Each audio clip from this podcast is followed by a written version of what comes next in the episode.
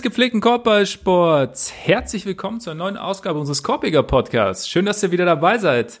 Die Conference Finals biegen so langsam auf die Zielgerade ein, beziehungsweise eine Serie könnte kommende Nacht schon zu Ende gehen.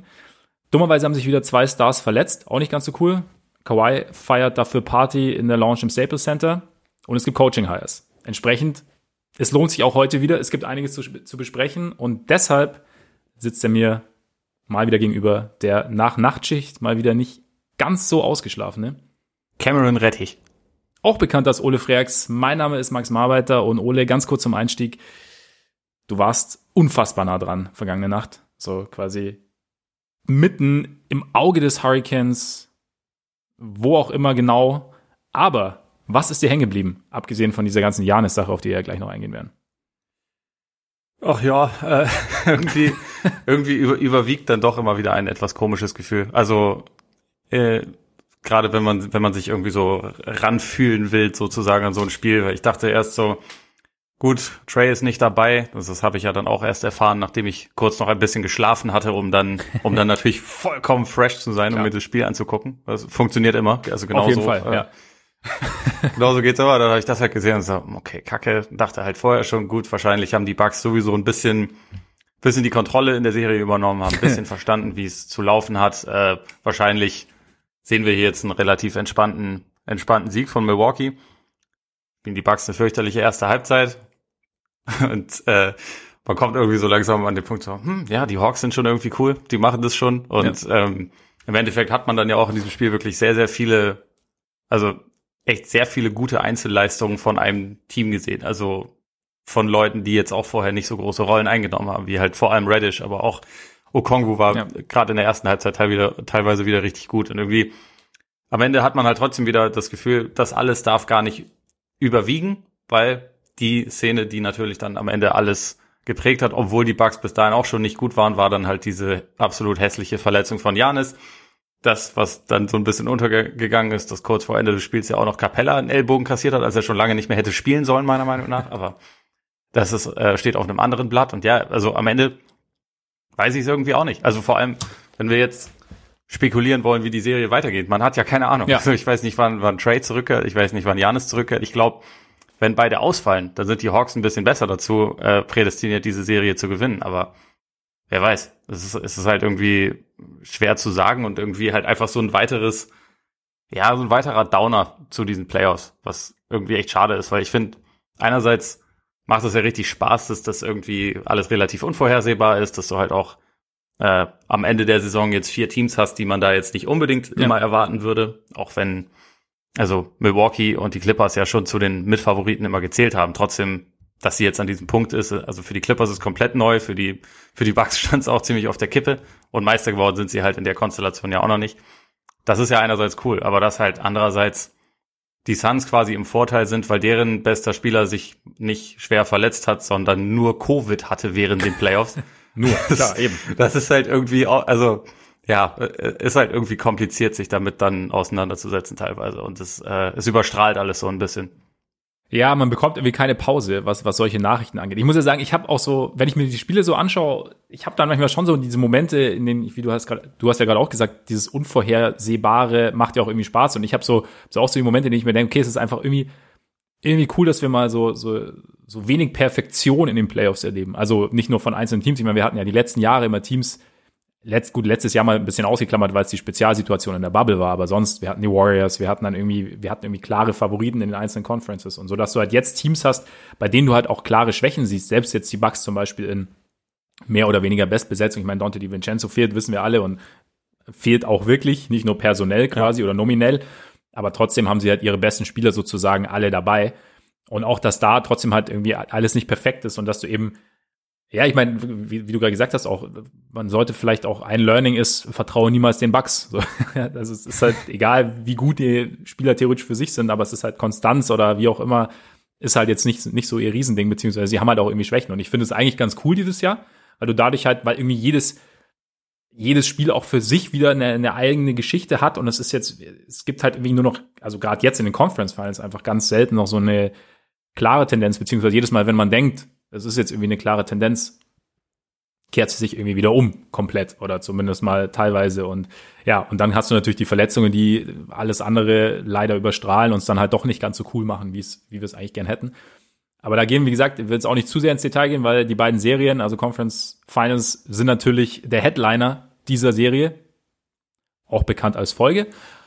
Du weißt, was ich meine, ihr wisst hoffentlich auch, was ich meine. Und dazu sprechen wir natürlich über die Coaching Hires. Also die Mavs haben einen neuen Coach, die Blazers haben einen neuen Coach und die Celtics haben einen neuen Coach. Es gibt da einiges zu besprechen, werden wir tun. Und gleichzeitig ist Damian Lillard. Es gibt Berichte, dass Damian Lillard eventuell nicht mehr lange in Portland sein möchte. Diese Berichte kommen dann auch noch von einer Person, Chris Haynes von Yahoo Sports, der durchaus gut vernetzt ist mit Damian Lillard. Deshalb wird gern spekuliert, dass die auch aus der Lillard-Ecke kommen könnten. Gehen wir auch noch drauf ein, sprechen wir auch drüber. Und bevor wir einsteigen, natürlich an dieser Stelle die Servicemeldung. Denn, aufgepasst, unter patreon.com slash korpiger Podcast und korpiger mit AE. Vollkommen richtig erreicht ihr unsere Patreon-Seite. Und auf dieser Patreon-Seite könnt ihr uns einerseits unterstützen mit monatlichen Beiträgen.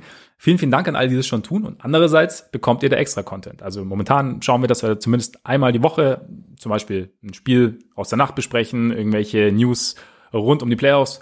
Auch sonst während der Saison gibt es unser Format 25 Minutes or Less, was meistens länger dauert als 25 Minutes. Aber gut, da sprechen wir über aktuelle Themen und genau, versuchen also ein bisschen euch quasi einen kleinen Dank zurückzugeben. Mailbags sind auch regelmäßig dabei, also schaut da gerne mal vorbei. Und da wir einiges vorhaben, jetzt direkt ins Spiel von heute Nacht. Wir waren schon so ein bisschen dran und ja, ich muss sagen, ja, es war schon einfach wahnsinnig überraschend, weil du hast ja schon angesprochen. Also Trey raus, kurzfristig raus. Die Hawks wussten wahrscheinlich schon länger Bescheid. Also ich meine, ich habe auch hier äh, Jeff Stotts, dieser ehemalige Arzt, der unter, ich glaube, in Street Clothes ist, glaube ich, sein, sein Twitter-Handle, ja. der dann immer relativ schnell, äh, finde ich, eine ganz gute Einordnung von, von Verletzungen gibt. Der hat ja auch schon gesagt, also Bone Bruise eher, eher unangenehm, dauert auch einfach so ein bisschen, wird halt so ein bisschen darum gehen, dass sie sozusagen den, den Schmerz stillen können, dass es wieder so ein bisschen Bewegungsfreiheit bekommt, aber kann auch, es ist jetzt nicht unbedingt in zwei Tagen vorbei, hat er, glaube ich, gestern oder gestern getwittert gehabt. Auf jeden Fall, deshalb wussten die Hawks wahrscheinlich schon, was passiert. Aber ich finde es dann trotzdem krass immer wieder, wenn so ein Team das eigentlich seines besten Spielers beraubt wird und ja in dem Fall auch irgendwie dem, dem zentralen Punkt seiner Offense dann auf einmal rausgeht und einfach so eine erste Halbzeit aufs Parkett legt wie, wie die Hawks. Und natürlich kann man drüber sprechen, was, was da bei den Bucks falsch gelaufen ist, was irgendwie, was ihnen Probleme bereitet hat.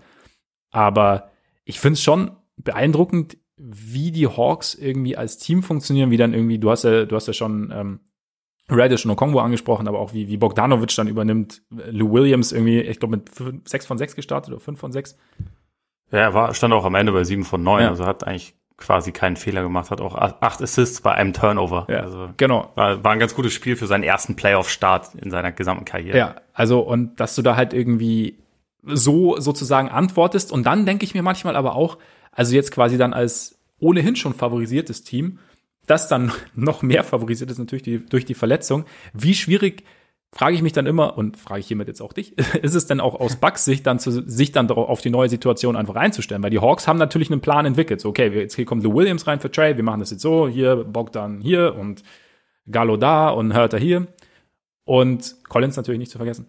Und äh, die Bucks können ja Endeffekt erstmal nur reagieren, beziehungsweise können so ein bisschen sich, also können spekulieren was sie machen sollen. Also und dann ja. ist es dann auch so ein bisschen, hat es auf dich dann auch so gewirkt, wie so ein Team, das erstmal gucken muss, okay, was kommt denn da jetzt auf uns zu?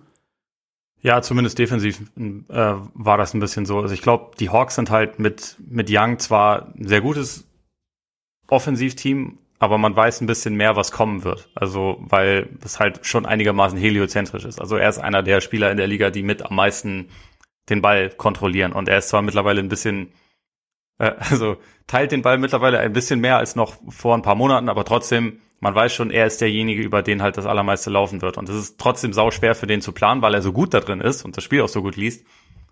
Aber es ist einfach eine andere Herausforderung, als wenn du dann gegen Lineup spielst mit beispielsweise drei Ballhändlern. Und im Prinzip sind die, sind die Hawks in dem Spiel ja so gestartet. Also Hörter, Bogdanovic, Williams, das sind ja alles Spieler, die mit dem Ball in der Hand was anfangen mhm. können, die, die passen können, die dribbeln können und die, und die werfen können, was das klingt immer so simpel, aber das ist gar nicht mal so regelmäßig, ja. dass man drei solcher Spieler in einem Lineup dann hat, die auch wirklich die auch wirklich da was äh, machen können. Und also bei den Bucks beispielsweise ist es schon ein bisschen schwieriger, diese Spielertypen so zu finden. Und Atlanta hat einige davon. Und dann hast du halt auch noch mal einen Gallinari rein. In diesem Spiel einen Reddish, der auch offensiv richtig gut war. Ähm, und es sind dann halt relativ viele Waffen. Und ich glaube schon, Milwaukee ist ja vor allem auch nicht das Team, was jetzt ganz berühmt dafür ist, ganz schnell Adjustments zu finden, sondern eher eins, ja. das halt Pläne aufstellt, versucht diese umzusetzen und wenn das nicht funktioniert, dann wird nicht unbedingt während dem Spiel noch alles über den Kopf geworfen, sondern äh, über den Haufen geworfen meine ich, sondern ähm, nach dem Spiel im Idealfall, manchmal sogar auch erst nachdem man schon ausgeschieden ist, guckt man sich doch mal an, was so alles schiefgelaufen ist, überlegt sich dann, hm, das hätten wir vielleicht anders machen können oder macht man es im nächsten Jahr anders, so wie gegen Miami zum ja? Beispiel. Über, Hat über, funktioniert aber.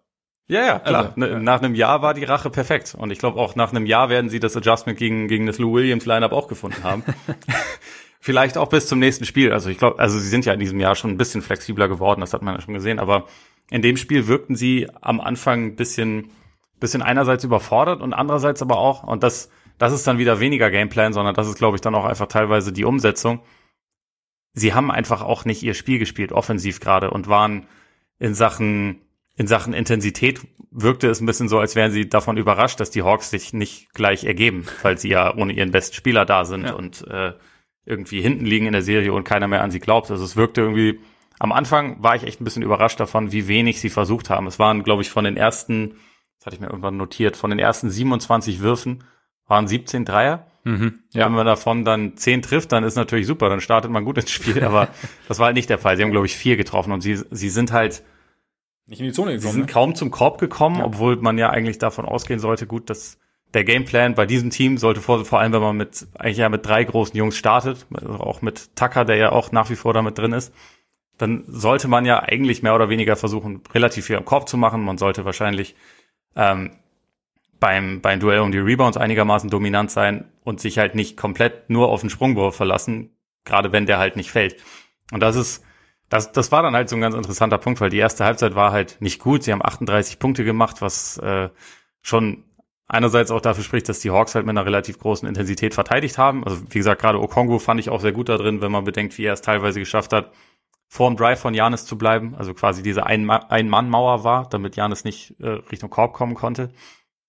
Aber das haben in der Halbzeitpause haben sie das, glaube ich, teilweise schon erkannt. Und diese fünf Minuten, die die Bucks dann hatten, ähm, bevor Janis sich verletzt hat, die waren ja gut. Also, ja. weil vor allem er dann auf einmal komplett aufgetreten hat. Er hat ja, glaube in der ersten Halbzeit sechs Punkte gemacht.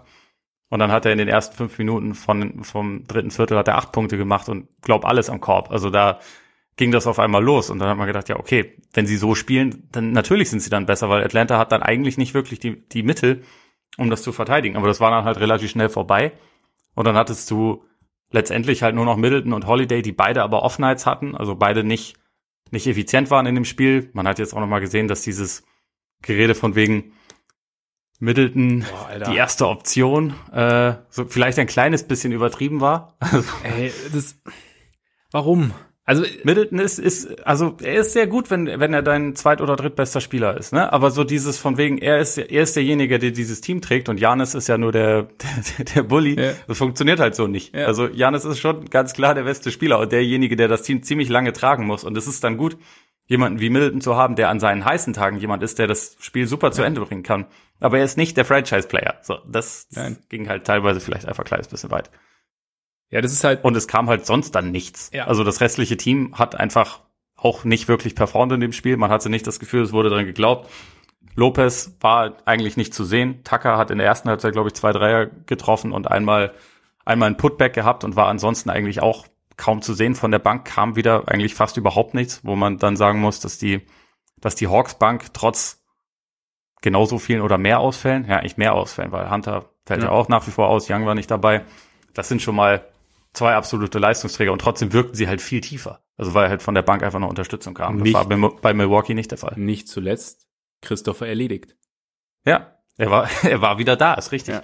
Chris Dunn ist back, er hat auch ein paar Minuten gesehen.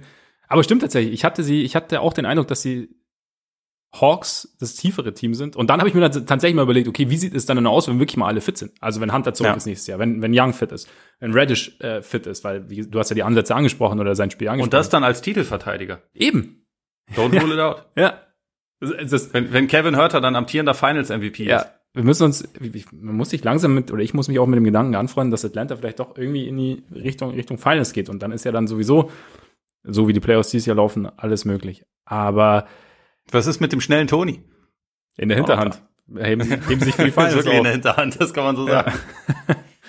Aber ja, gut, ich glaube, nach der Janis-Verletzung war halt irgendwie auch bei Milwaukee so ein bisschen, das war halt so dieser Schockmoment, glaube ich, wenn du eh schon so dein, dein Uphill-Battle hast, dass du, dass du eigentlich zurückkommen musst ins Spiel und irgendwie dabei bist, zurückzukommen. Ich glaube, dann ist es einfach schwer, also gut, du hast die Offenheit von, von Holiday und, und Middleton angesprochen, aber ich glaube, dann ist es doppelt schwer. Den Eindruck hatte ich auch, als ich das Spiel dann so gesehen habe, ist dann erstmal so, okay, du siehst wie er am Boden liegt, du hörst, wie er, wie er sich äußert, beziehungsweise ähm, welche Schmerzen er hat. Und dann, glaube ich, ist es, dann, da, da kann ich mir vorstellen, dass da irgendwie als Mitspieler dann auch irgendwie so ein Film halt losgeht. Okay, fuck, Moment, wir waren doch irgendwie gerade noch, also ja. vor einer halben Stunde waren wir quasi in den Finals oder vor einer Dreiviertelstunde und jetzt sind wir so an einem Punkt, an dem wir nicht wissen, wie, ob unsere, ob unser bester Spieler noch bei uns ist für die nächsten Spiele. Ja, es, es sah auch wirklich schlimm aus. Also ich finde ja. auch, gerade wenn man sieht, wie schnell Capella auch irgendwie besorgt aussah. Ja der sein Gegenspieler ist, ja. dann, dann konnte man, konnte einem irgendwie schon relativ schnell Angst und Bange werden.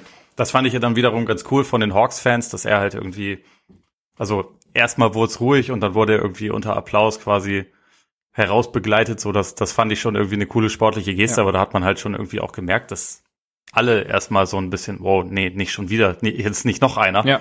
Ähm, ich glaube, Trey Young hat ja auch direkt nach dem Spiel dann irgendwie Richtung Richtung Janis getweetet von wegen Prayers up und so. Also das fand ich schon. Er sammelt Sympathie. Das fand ich schon irgendwie eine angemessene Geste so. Aber ja. Ja, bei dir ja sowieso, ja, bei mir. Bei mir könnte er eigentlich kaum viel höher mehr geht nicht, ne? Ja, ja, den Eindruck ja. habe ich auch langsam, aber nee, auch bei mir, ich, ich komme langsam hin, ich komme hin. Und er, er, er leistet seinen Beitrag auf jeden Fall. Nee, aber stimmt. Ich habe es mir auch tatsächlich nur einmal angeschaut, die Verletzung. Was hat dann, also so in Echtzeit quasi hat's gereicht. Also das war dann, sah, sah übel aus. Aber auch da, ja. Ja, muss man sagen, ich meine, auch Jeff Stotz hat ja gesagt, so Hyper-Extension kann alles Mögliche sein. Ne? Es kann halt sein, dass es, mhm. ähm, das muss nicht am Bandapparat sein, sondern es gibt, es kann was, es kann natürlich, aber es muss jetzt nicht zwingend der Kreuzbandriss sein, an dem man natürlich irgendwie schnell denkt oder halt das irgendwie was, was Schlimmeres ist. Es kann auch einfach, ja, und wir hoffen, das Beste sah nicht gut aus und ja, trotzdem irgendwie das ganze Spiel, ich meine, du hast, du hast ja schon gesagt, du hast ja auch, du hast ja auch analysiert fürs Box. Ähm, was ich noch ganz interessant fand, weil du auch das Ball-Movement angesprochen hast, ohne, ohne Young, beziehungsweise halt, weil du halt natürlich nicht mehr diesen ganz großen Fixpunkt hast, sondern eben diese drei Ballhändler hast. Und das war ja irgendwie auch was, ähm, was den Bucks eigentlich auch in Spiel 3 schon teilweise Probleme bereitet hat, wenn sie halt, wenn die Hawks den Ball bewegt haben, was sie vielleicht ein bisschen weniger gemacht haben durch die auch intensive Defense der, der Bucks, aber wenn, wenn sie ins Bewegen gekommen sind, dass die Bugs dann zu intensiv aushelfen wollten. Beziehungsweise, dass ja, ich hatte irgendwie so den Eindruck, wenn sie ins Rotieren gekommen sind, dass ja, dass dann plötzlich mal einer out of position war. Also, dass du dann irgendwie, ja. hattest du dann auf einmal Holiday gegen Capella unterm Korb oder so und sie sind dann irgendwie nicht so gut hinterhergekommen. Und das war dann vielleicht in dem Spiel jetzt auch nochmal so ein Ding, dass du halt dann eben diese, durch dieses, weil der Ball sich ja noch mehr bewegt hat und du dich nicht auf irgendwas, oder du keinen, keine Blaupause hattest aus den ersten Spielen, auf die du dich eingestellt hast, dass das dann nochmal so ein bisschen dazu beigetragen hat, dass eben die, die Hawks so gut Richtung Korb gekommen sind, beziehungsweise auch so gute Würfe permanent hatten irgendwo.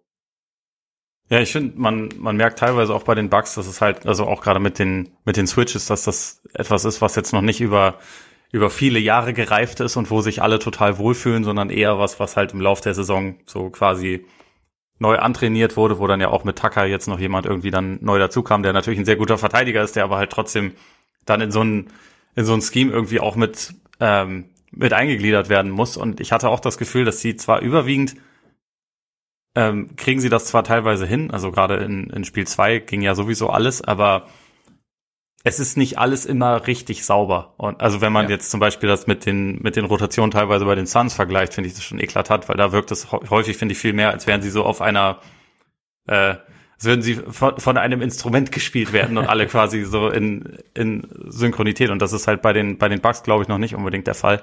Und ja, Atlanta auch, ich, ich fand auch ähm, Trey in Spiel 3 war da schon wieder viel besser drin, irgendwie so diese Freiräume auszunutzen, nachdem halt in Spiel 2 irgendwie nichts ging und man schon dachte, okay, Milwaukee hat's entschlüsselt, jetzt läuft's. Ähm, hatte irgendwie Atlanta dann relativ schnell wieder ein Konterparat. Und ich glaube, es ist halt wirklich, sie haben ja jetzt schon irgendwie gegen sehr unterschiedliche Teams gespielt, aber auch gegen die Nets, wo es ja irgendwie, abgesehen von Durants brillanten Einzelleistungen, am schwierigsten, wenn die Nets halt relativ schnell den Ball bewegt mhm. haben, wenn irgendwie auch Durant und als er noch dabei war, Kyrie irgendwie auch als Cutter aktiv waren und halt diese ganze Defense beschäftigt haben. Und ich glaube, gerade jetzt, wo Atlanta dann halt weniger diesen einen Superstar hat, sondern mehr Leute, die, die das halt irgendwie im, im Komitee schaffen müssen, werden die das halt weiter konsequent attackieren. Also, dass, dass umso mehr der Fokus auf Ball Movement und Player Movement liegen muss. Ist letztendlich auch keine, keine ganz neue Idee, weil grundsätzlich ist es für die meisten Defenses schwieriger, wenn der Gegner sich viel ja. bewegt und irgendwie nicht eine oder zwei Aktionen alles diktieren, was offensiv passiert. Aber die sind darauf, darauf äh, jetzt, denke ich, noch ein bisschen mehr angewiesen. Deswegen dürfte man das noch mehr sehen, auf jeden Fall. Ja, eben, zumal halt die, die Bugs sich damit ja schon ein bisschen schwerer tun, wie du gesagt hast. Auch, weil ich glaube auch so, sie haben auch so ein bisschen Angst, also vielleicht noch ein bisschen mehr als andere Teams Angst vor dem Mismatch. Also wenn sie dann irgendwie sehen, so, oh fuck, Brent Forbes oder so, den die den die Hawks ja auch sehr, sehr gerne versuchen zu isolieren dann oder dann wirklich direkt zu attackieren, soll es irgendwie Matchup geben, dann irgendwie schnell einen Switch zu erzwingen oder eben auch, wie gesagt, dann vielleicht bei, bei Lopez mal oder so. Ähm, von daher finde ich Brent Forbes sowieso, also klar, du hast, er hat natürlich seine Gravitation durch seine seinen theoretisch gut fallenden Dreier in der Offense, aber momentan fällt er ja nicht so gut. Also, aber es ist dann wahrscheinlich auch mangels Alternativen, dass du ihn halt einfach irgendwie situativ brauchst, oder? Ja, also man letztendlich die Spiele, in denen es dann läuft bei ihm, sind halt für die Bucks viel viel leichter zu gewinnen ja. als alle anderen Spiele, ja. weil er er ist ja letztendlich so jemand, der der das halt so ein bisschen liefern kann. Aber ich habe vor der Serie gedacht, vielleicht nimmt man ihn statt Tucker in die Starting Five, weil man Tucker jetzt nicht zwingend braucht. Und ich glaube, er ist halt einfach defensiv zu attackieren, aber wenn er mit den Startern spielt, dann kann man ihn ja ein bisschen leichter verstecken, weil er dann ja im Normalfall mit äh, drei bis vier Spielern zusammenspielt, die äh, All-Defensive-Kaliber sind. Mhm. Also Lopez war vor zwei Jahren auch noch irgendwie äh, einer, einer der Kandidaten bei der DPOI-Wahl. Holiday war jetzt im First Team, Janis war im First Team, Middleton ist ein guter Verteidiger. Also ich denke mir halt, wenn du ihn, wenn du erkennst, dass du ihn eigentlich brauchst und ihn spielen lassen willst, warum dann nicht mit den Startern und nimm halt Tucker später rein? Aber gut, das scheint nicht die scheint nicht der Plan zu sein. Und das Ding ist halt bei ihm wirklich, das war auch, glaube ich, bisher bei jeder, also es war auch schon bei den Spurs so, er hat Spiele, in denen es läuft, wo seine Offense die schlechte Defense kompensieren kann. Und er hat Spiele, in denen es halt nicht läuft. Und er hat jetzt seit der Miami-Serie überwiegend solche Spiele gehabt. Und dann wird's halt schwierig. Das Problem ist nur, sie haben momentan offensichtlich auch sonst nicht wahnsinnig viele Leute auf der Bank, denen sie vertrauen für regelmäßige Minuten. Also Teague durfte jetzt irgendwie mal wieder zwei Minuten Garbage Time, glaube ich, spielen. Ansonsten hat halt Portis eine Rolle gespielt und Connaughton und sonst war es das halt von der Bank und Portis und Connaughton waren, waren auch beide nicht gut. Also deswegen äh, momentan ist das irgendwie so eine ja händeringende Suche nach irgendeiner Form von Tiefe und da ist der Di Vincenzo, den du vorhin schon angesprochen hast, halt so ein, das wäre halt letztendlich der sechste verlässliche Spieler gewesen, ja. den sie hatten und das ist das macht so in so einer Playoff-Rotation schon einen relativ großen Unterschied, selbst wenn das jetzt nicht der der das ist jetzt nicht der Jahrhundertspieler, Dante Di Vincenzo, aber es ist es ist einfach ein weiterer kompetenter Spieler und der fehlt ihnen, finde ich, häufig, weil es irgendwie jedes, jedes Mal wieder von der Bank so die Frage ist, hm, liefert heute irgendwer irgendwas oder halt nicht? Und das sollte es halt bei, also zu dem Zeitpunkt der Playoffs nicht mehr unbedingt sein. Nicht unbedingt, wobei ich finde, dass Connaughton und, und Portis schon ihre Momente haben. Also es ist natürlich. Haben sie also, auch, haben sie auch halt, ihre Momente. Also gerade. Aber also, was ich eher meine, ist, vertraust du in jedem Spieler okay, drauf. Wenn ich den jetzt bringe, dann weiß der, was er zu tun hat und, und nimmt mir nix, sondern gibt mir was. Ja, ist. Weil, also ich finde auch, dass Portis auch in der Serie teilweise schon, schon äh, gut ausgesehen ja. hat, definitiv. Nur es ist halt nicht so was, wo man sich jetzt wirklich dauerhaft drauf verlassen kann. Ja, er ist vielleicht weniger verlässlich als andere, das stimmt, das stimmt. Aber ja, es ist, glaube ich, tatsächlich schwierig. Also in dem Fall, wie, wie, wie siehst du denn die, die Lopez-Frage? Also ich meine, wir kennen ja alle die Plus-Minus-Zahlen, irgendwie zwischenzeitlich war es mal minus 27 mit ihm auf dem Feld nach Spiel 3. Ich hab's gar nicht mehr genau im Kopf, aber wer, gut, ich meine, jetzt ist es sowieso hinfällig natürlich, weil wir nicht wissen, wie es mit Janis weitergeht. Aber grundsätzlich hättest du irgendwann als Coach gesagt, okay, ich probiere es jetzt halt dann doch mal, also wesentlich häufiger mit, also mit ohne Lopez und dafür dann mit zum Beispiel Janis beziehungsweise Tucker auf der 5 und halt Switch, alles wurde ja auch schon oft thematisiert, dass bei allen Problemen, die sie haben, dass es trotzdem mit diesem Switch All eigentlich relativ gut funktioniert und dass die Hawks eben schon auch in ihrer Offense eingebremst wurden, also nicht nur in Spiel 2.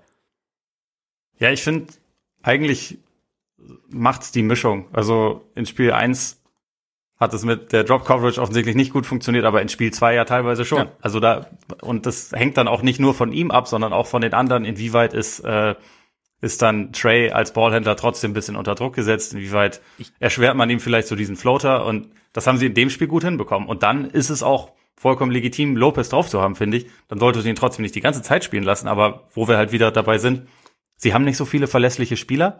Deswegen können sie halt jetzt auch nicht äh, quasi Lopez nur eine Viertelstunde spielen lassen, weil wo, wo kommen die Minuten ja. dann her? Das ist ja. halt so ein bisschen das Problem. Guter Punkt. Ähm, vor allem, weil halt, also die Leute, die von der Bank kommen, das ist ja außer Connaughton und Forbes sind das ja auch keine Wings, die sie da haben, sondern das ist dann halt irgendwie noch ein Portis. Und ansonsten hast du ja schon wieder keine Spieler, denen irgendwie vertraut wird. Man kann halt überlegen, ob man Thanasis mehr reinbringen soll. Aber weiß ich jetzt auch nicht, ob das in dem, in dem Fall die Lösung ist. Aber was mich bei Lopez halt teilweise so ein bisschen, bisschen wahnsinnig macht, und das ist jetzt auch nicht wirklich ein neues Thema bei den Bucks, aber wenn man ihn halt viel spielen lässt und wenn man dann teilweise auch offensiv echt Probleme hat, warum dann nicht teilweise doch ein bisschen mal ausprobieren, ihn ja. und die Stärken, die er früher mal hatte, so ein bisschen ins Spiel zu bringen? Also allein schon, ja. um jemanden wie Capella auch mal anders zu beschäftigen oder wenn's, wenn Capella bei Janis ist, um auch mal einen Collins zu beschäftigen, der jetzt kein guter Verteidiger ist. Warum versucht man dann nicht mal Lopez, der vor ein paar Jahren der beste Postspieler der Liga war, das zumindest mal das ist wirklich, zwei, ja. drei, zwei, drei Mal zu füttern? Also man muss das ja nicht die ganze Zeit machen. Ich bin jetzt auch keiner, der sagt so, äh, äh der, der große Junge soll den Ball kriegen, der Boss. das, das, das ist es ja gar nicht, aber gelegentlich einfach mal so ein Stilmittel auszuprobieren, gerade wenn wie in so einem Spiel halt vor draußen ja nichts funktioniert und kein Shooter wirklich heiß ist, Jumpshots alle schwierig sind. Du hast ja noch mal diesen Typen. Du könntest das ja gelegentlich mal ausprobieren. Und das, also wenn man ihn dann 30 Minuten drauf hat und ihn aber quasi gar nicht füttert, in Anführungszeichen, mhm. dann ist es halt irgendwann, dann ist halt irgendwann Quatsch. Da muss man dann hinterfragen, macht es nicht mehr Sinn, es mit anderen Lineups zu versuchen. Ich finde grundsätzlich, dass man ihn, dass man ihn spielen lässt, ist schon okay, aber man sollte ihn dann teilweise auch einfach ein bisschen, bisschen mehr nach seinen Stärken einsetzen und nicht nur als theoretischen Floor Spacer da stehen haben, der in Wirklichkeit kein so wahnsinnig guter Schütze ist. Vielleicht haben sie ihm aber auch so intensiv und unter Schwerstarbeit ausgetrieben, dass sie einfach Angst haben, dass er wieder absolut rückfällig wird Richtung alte Zeiten, wenn sie ihm zweimal den Ball im Post, geben und er, ja, nie, wahrscheinlich. Und er nie wieder rausgeht zur Dreierlinie oder so. Das war ja was, was sie letztes Jahr teilweise auch während der Regular Season ein bisschen mehr gemacht haben, dass wenn er jetzt ein Mismatch gegen sich hatte, was halt schon recht relativ äh, recht regelmäßig vorkommt, dass man ihn halt dann zumindest in diesen Mismatches mal hat machen lassen im Post. Und das war meistens auch relativ effektiv. dann, ja, wie du sagst. Wie gesagt, nicht die ganze Zeit, aber gelegentlich mal einstreuen, einfach um auch dem, dem Gegner mal einen anderen Look zu geben, fände ich schon okay. Also da, da, da, da fällt einem kein Zacken aus der Krone, wenn man dann auch mal ein bisschen zu einem, zu einem anderen Element kommt, wenn halt, wie gesagt, sonst offensiv nicht viel geht. Vielleicht ist es aber jetzt ja ein Punkt irgendwie oder ein, ein, Mittel. Also, wie gesagt, wir wissen noch nicht, was passiert und wir hoffen natürlich all, dass Janis schnellstmöglich zurückkommt. Aber sollte Janis jetzt erstmal ausfallen, vielleicht, dass man wirklich sagt, okay, zumindest, also wir müssen uns ja jetzt komplett irgendwie anders aufstellen, weil das elementarste Element unseres, das elementarste Element auch schon, unseres Spiels Schlecht, ja. fehlt uns jetzt. Deshalb ähm, müssen wir was anderes probieren. Vielleicht ist es da eine Möglichkeit, ihm da, wie du sagst, hin und wieder einfach mal für ein paar Possessions den Ball im Post zu geben, weil er kann's oder er konnte es mal. Und ja, gleichzeitig, ich bin auch so ein bisschen, ich finde, man heißt dann immer so, Lopez ist auch so ein bisschen der Punching Ball, weil es ist halt so, ja, man, es, es lässt sich halt schon leicht rausfiltern, teilweise, ich meine, wie du sagst, mit der Drop Coverage. Ich fand dann im, im dritten Spiel ist er wieder ein bisschen tiefer abgesunken und ja. ähm, es ist, glaube ich, auch saumäßig schwer, da einfach die Balance zu finden. Also es ist halt, natürlich ist ein, ein zu tiefer Drop für, für Young ein gefundenes Fressen mit seinem Floater, aber ich glaube, das ist, es ist nicht so einfach und ich habe schon auch trotzdem das Gefühl, dass er ihnen schon auch was gibt. Also gerade wenn er dreimal so ein bisschen fällt und wenn er, ich finde auch ein bisschen mehr Bounce jetzt beim Wurf mittlerweile. Also da ist mehr, ist explosiver alles. Aber grundsätzlich, ähm, so dieses ganz einfach, ja gut, die Zahlen sagen das und der Eye-Test äh, bestätigt. Ich glaube, er hat keinen einfachen Job und äh, wie du sagst, die, die Statik des Teams erlaubt vielleicht auch gar nicht einfach ihn groß rauszunehmen, weil was wäre die Alternative? Also du kannst natürlich, übrigens auch so ein Paradox, ne? Wir sagen einerseits die Saison, habe ich, vielleicht ist auch kein Paradox, aber dachte ich kurz mal, wir sagen einerseits die Belastung ist so unfassbar hoch und bla bla und aber am besten sollen die Starspieler wie Kevin Durant irgendwie 48 Minuten spielen. Ist, am besten, ja. ja ist, äh, ist, ist schwierig, ist schwierig aufzulösen, glaube ich. Aber ja, am Ende, wir brauchen jetzt mit, mit großen Prognosen brauchen wir jetzt, glaube ich, nicht anfangen. Nö, macht eh gerade keinen Sinn. Also irgendwann im Lauf des heutigen Mittwochs, es ist gerade 12.14 Uhr, ähm, wird ja wahrscheinlich ein weiteres äh, Resultat reinkommen, ja. was, was Janis angeht, dann weiß man vielleicht ein bisschen mehr für den Moment. Für den Moment. Weiß ich nicht, wie man gute Besserung auf Griechisch sagt, aber gute ja, Besserung. Mein, meine griechischen Kenntnisse halten sich in Grenzen. Ein kurzer Shoutout vielleicht auch nochmal an dieser Stelle an Janis, weil, ähm, ja, bei allem, bei aller Kritik, er spielt einfach brutale Playoffs eigentlich. Ja, absolut. 9, 9, 29 und 13 im Schnitt, Ja. glaube ich. Ja. Ist schon, ist schon okay. Bei aller Kritik, die ja teilweise auch berechtigt ist, ist er halt trotzdem einfach eine, eine Naturgewalt, muss man schon sagen. Und äh, diesen, diesen perfekten Spielertyp gibt's ja, okay, es gibt ihn vielleicht, das ist Kevin Durant, au- außer, wobei Scotty Pippen das sicherlich anders sieht, aber auf jeden ansonsten, Fall, ja. aber Janis ist schon ziemlich weit vorne, muss ich sagen. Janis, Janis ist sehr weit vorne. Ich möchte Scotty Pippen ganz schnell gehen. Janis ist sehr weit vorne. Und vielleicht ist Janis aber auch so ein bisschen das Opfer äh, unserer Erwartungen an ihn, weil wir sehen halt genauso in der, also wir haben ja auch über die Defense letztens mal gesprochen, dass er sich da draußen vielleicht nicht so wohl fühlt. Wir denken halt nur, das ist dieser super Athlet, der irgendwie eigentlich theoretisch alles können muss, teilweise dann auch Dinge macht, die er dann irgendwie nicht so gut kann. Aber wir, wir erwarten tendenziell einfach mehr. Und was ich bei ihm aber echt sagen muss, also gerade auch im Vergleich zu, zu Ben Simmons zum Beispiel. Also ich meine, Janis Freiwürfe sind nicht ganz so problematisch, aber schon auch sehr problematisch, was ich bei ihm aber finde, er attackiert halt trotzdem immer weiter. Also er, er rennt halt, er Ja. geht halt trotzdem an diese verdammte Linie. Dann wird's schwer, aber er, er zieht halt sein Spiel trotzdem durch. Klar gibt's mal diesen Pull-up-Jumper oder diesen Dreier, der jetzt nicht unbedingt nötig war. Aber so im Großen und Ganzen hat es in dem, also gerade auch im, im Laufe der Playoffs, finde ich, hat er irgendwie seine, seine Rolle und seine, seinen Ansatz im Spiel irgendwie so gedreht, dass er halt dann einfach wieder diese Naturgewalt ist, die einfach wahnsinnig schwer zu stoppen ist. Und das sind halt einfach, und klar misst man ihn irgendwie an so einem, oder was heißt klar, ich habe den Eindruck, man misst ihn an, an so einem Optimalbeispiel, an so einem, an so einem Optimalbild, das man im Kopf hat, aber im Endeffekt, dem kann er wahrscheinlich so jetzt gar nicht gerecht werden. Und die, aber die Version von Janis, die wir jetzt sehen, wie du sagst auch, ist ja schon unfassbar gut. Ja, und ich finde, das spricht auch für eine krasse mentale Stärke, dass Ja. man halt Genau. obwohl man quasi entblößt wird und obwohl man auch in, in jeder Halle jetzt irgendwie immer diesen bescheuerten Countdown hören muss und, äh, und irgendwie teilweise so lächerlich gemacht wird. Er lässt sich halt davon nicht beirren und versucht halt sein Spiel zu spielen. Und ich finde, die Sachen, die man bei ihm teilweise kritisieren kann, ist, sind ja häufig auch verständlich. Ne? Also, dass er jetzt kein, nicht das basketballerische Spielverständnis hat von jemandem, der mit fünf Jahren angefangen hat und äh, am besten schon einen Vater in der NBA hatte, wie Steph Curry oder so. Das ist logisch. Der hat spät mit Basketball angefangen und der, der wächst vor allem ja auch, seitdem er in die, in die NBA ist, äh, in der NBA ist, wächst er in sein Spiel und in seinen Körper noch hinein. Auch, ich habe auch immer noch das Gefühl, er, er ist ja jetzt 26, aber er packt ja auch immer noch irgendwie weitere Skills drauf und das ist halt irgendwie logisch. Und ähm, ja, dieser, dieser Simmons-Vergleich ist halt einigermaßen eindeutig. Er ist halt, obwohl er auch ein schlechter Freiwerfer ist, lässt er sich halt nicht beirren und versucht trotzdem jederzeit zum Korb zu kommen. Ja. Er ist dabei auch deutlich besser als Simmons, so im Halbfeld zum Korb zu kommen, aber er ist, er lässt sich halt nicht beirren. Und das, das ist halt schon auch eine Art von, von, in Anführungszeichen, Siegermentalität, die, die ihm da, glaube ich, auch echt zu, äh, sehr gut zu Gesicht steht und die vor allem auch dafür sorgen wird, dass er halt, glaube ich, in den nächsten Jahren eher noch besser wird, als er, als das momentan ist. Und er ist ja jetzt schon, also wie gesagt, eine Naturgewalt. Ja. Absolut. Bin ich bei dir. Aber vielleicht noch ganz kurz. Ja. Wie schade findest du es, dass ähm, Scotty Pippen, Pippens Whisky noch nicht Sponsor ist von unserem Podcast? Können wir da vielleicht was machen? Da, soll, da sollten wir auf jeden Fall was machen. Und äh, also ich würde sagen, zum Einstieg sollte er uns dann natürlich, also in einem nicht Zwiegespräch, sondern Trigespräch, ähm, erstmal natürlich darlegen, was diesen Whisky, diesen Bourbon so besonders macht. Und dann vielleicht auch, also ich meine, ich glaube, gute, also es- es gäbe interessante Inhalte, wenn wir mit ihm sprechen. Hast du sein, sein Buch schon vorbestellt?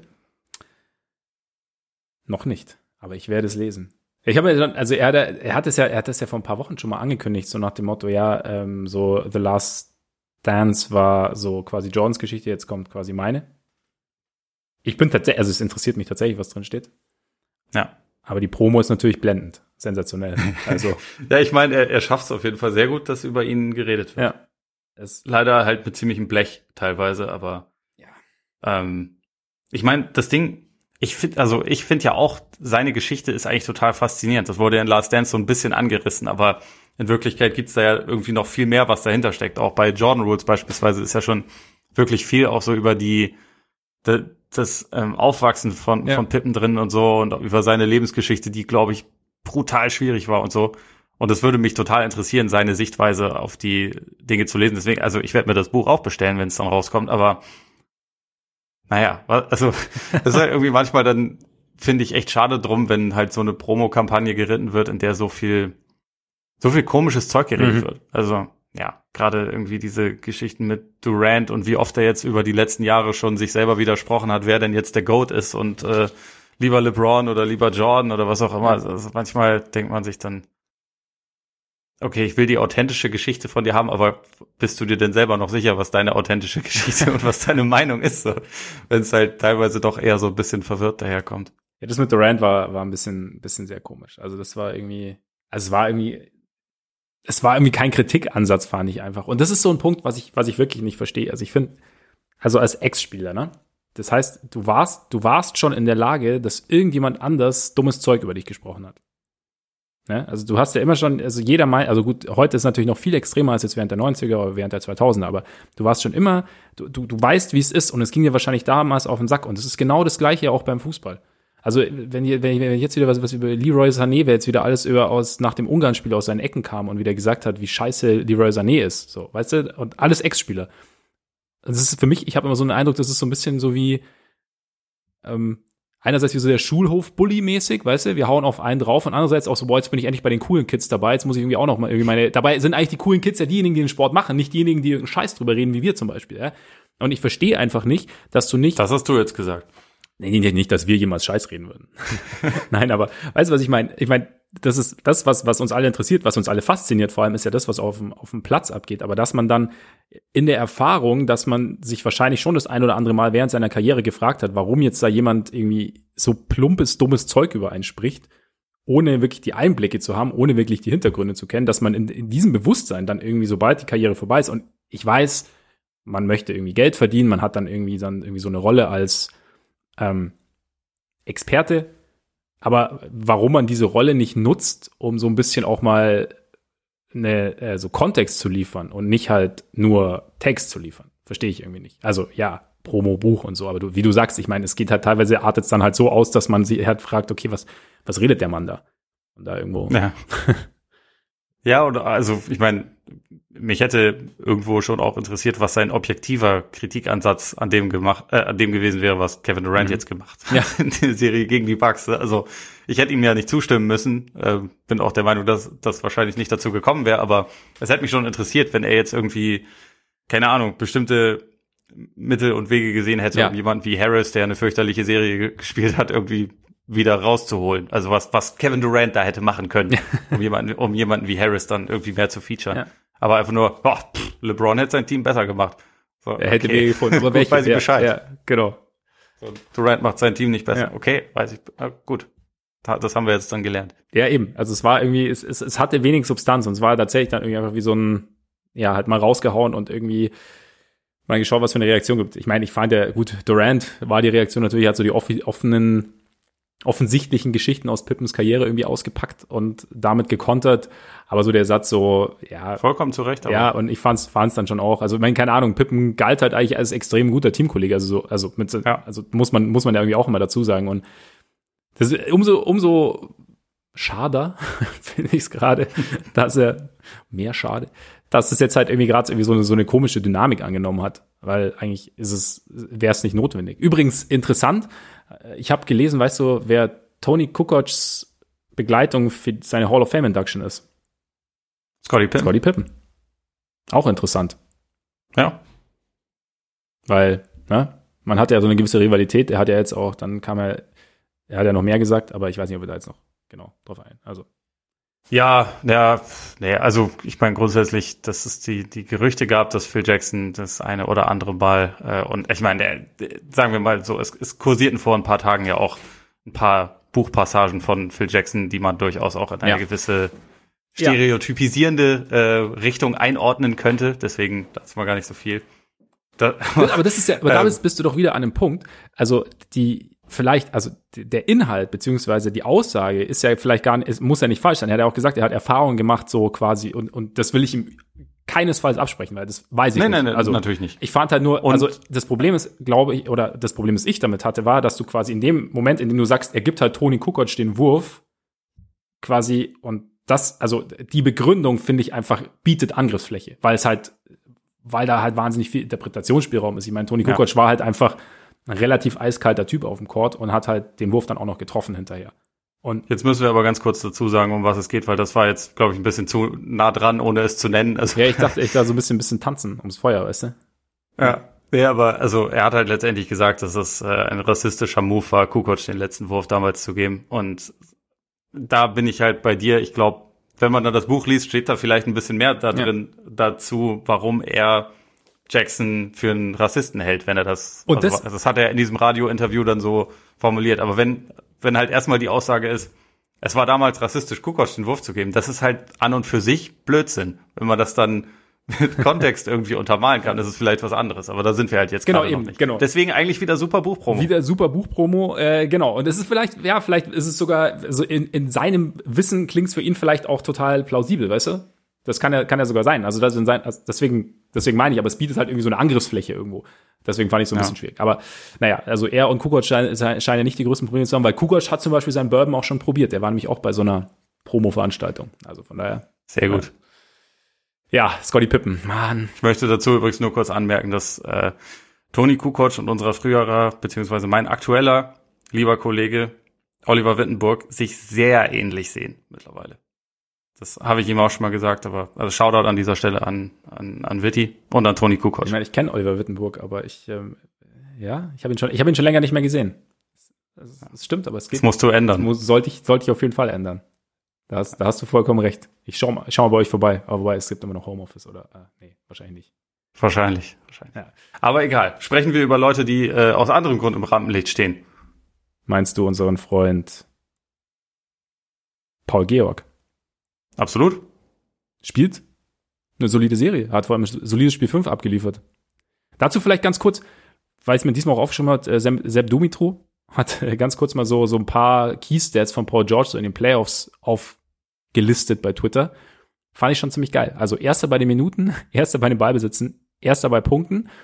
Ähm, in jedem Spiel, in seinen 18 Spielen mindestens 20 Punkte, dritter bei den Rebounds, fünfter bei Assists, fünfter bei Steals, erster bei äh, Freiwurfversuchen oder bei Freiwürfen, erster bei verwandelten Freiwürfen, erster bei Field Goal Attempts, zweiter bei Field Goals Made, erster bei äh, Drei-Punkt-Versuchen, dritter bei äh, verwandelten drei, Dreiern, dummerweise auch erst bei Turnovern finde ich sowieso, also er ist so ein bisschen Turnover-prone, habe ich auch in den Spielen so Ding, mag auch ja. daran liegen, dass er, glaube ich, sehr, sehr viel schultern muss. Also ich meine, diese Playmaker-Dürre bei den Clippers war ja schon immer ein Problem, jetzt ist Kawhi auch noch weg. Dazu kann sich die Defense mehr auf ihn konzentrieren und so. Genau. Dann äh, erster bei äh, Personal Fouls. Und ja, ich glaube, äh, er, er erfüllt seinen Arbeitsauftrag recht, äh, recht ausgiebig irgendwie, ne? Sind diese Playoffs die Russell Westbrookisierung von, von Paul George? Gezwungenermaßen. Ist das, was mir dieser Tweet sagen ja, soll? Scheinbar, scheinbar. Also er ist, er, er schultert einiges. Und, da, und ja. das nach all diesen Schulter-OPs. Oh Mann. Oh Mann. Entschuldigung. Ja, ist okay, ist okay. Aber also Spiel 5 fand ich, fand ich beeindruckend, tatsächlich. Ja, absolut.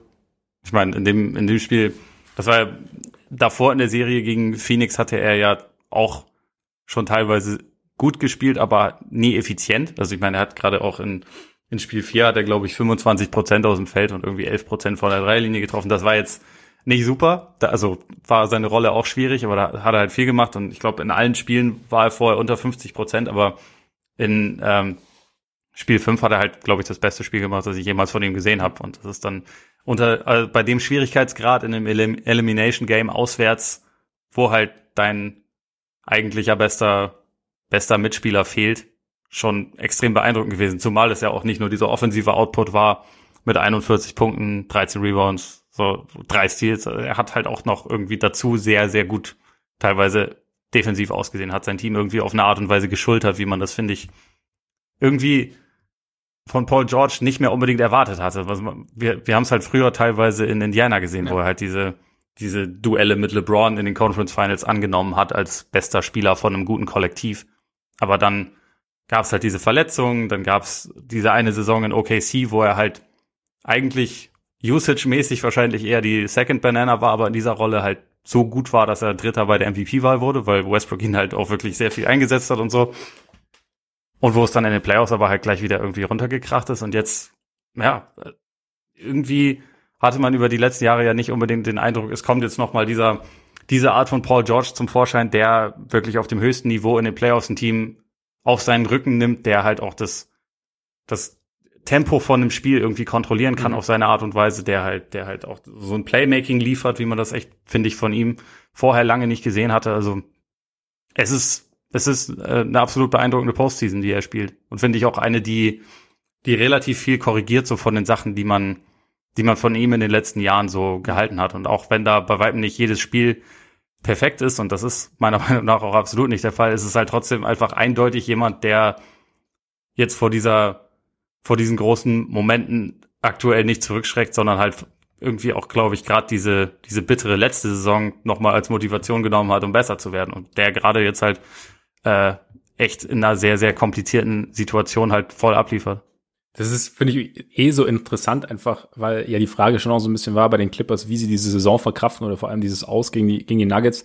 Und sie haben es ja wirklich komplett, komplett auf links gedreht im Endeffekt. Irgendwie so letztes Jahr irgendwie so hat halt diese vielbeschworene Mental Toughness irgendwie gefehlt und jetzt ist es halt einfach vollkommen egal, quasi, wie sie, wie sie zurückliegen, wer sich dann da irgendwie noch verletzt. Ich meine, in Spiel 5 hat ja auch Subac gefehlt, der bis dahin eigentlich eine ganz gute Serie gespielt hat und sie sind halt irgendwie, ja, sie sind halt irgendwo sie lassen sich irgendwie durch nichts aus der Bahn werfen und Paul George eben ganz, ganz entscheidend. Also ich meine, bei, bei ihm war ja eh so das Ding so, dass er sich irgendwie versteckt und er tut's jetzt eben nicht. Und ja, Perfektion, keine Ahnung. Ich meine, wie viel Perfektion gibt's schon? Also ich meine, es sind die wenigsten. Ich glaube, LeBron hat es halt oft genug gezeigt in den letzten Jahren, aber Durant wandelt, wenn es läuft, nahe in der Perfektion, aber sonst das findet man, wenn man, wenn man will, findet man ja eigentlich fast immer einen Kritikansatz. Ich meine, zum Beispiel äh, Currys erste Finals, der eigentlich sehr, sehr gut gespielt hat, bis auf ein paar Ausnahmen, man sich halt auf diese paar Ausnahmen irgendwie stürzt. Und bei Paul George finde ich jetzt, ja, also klar, wie gesagt, er hat, er hat halt diese Turnover, aber im Endeffekt, bei dem, was er, was er so nochmal schultert,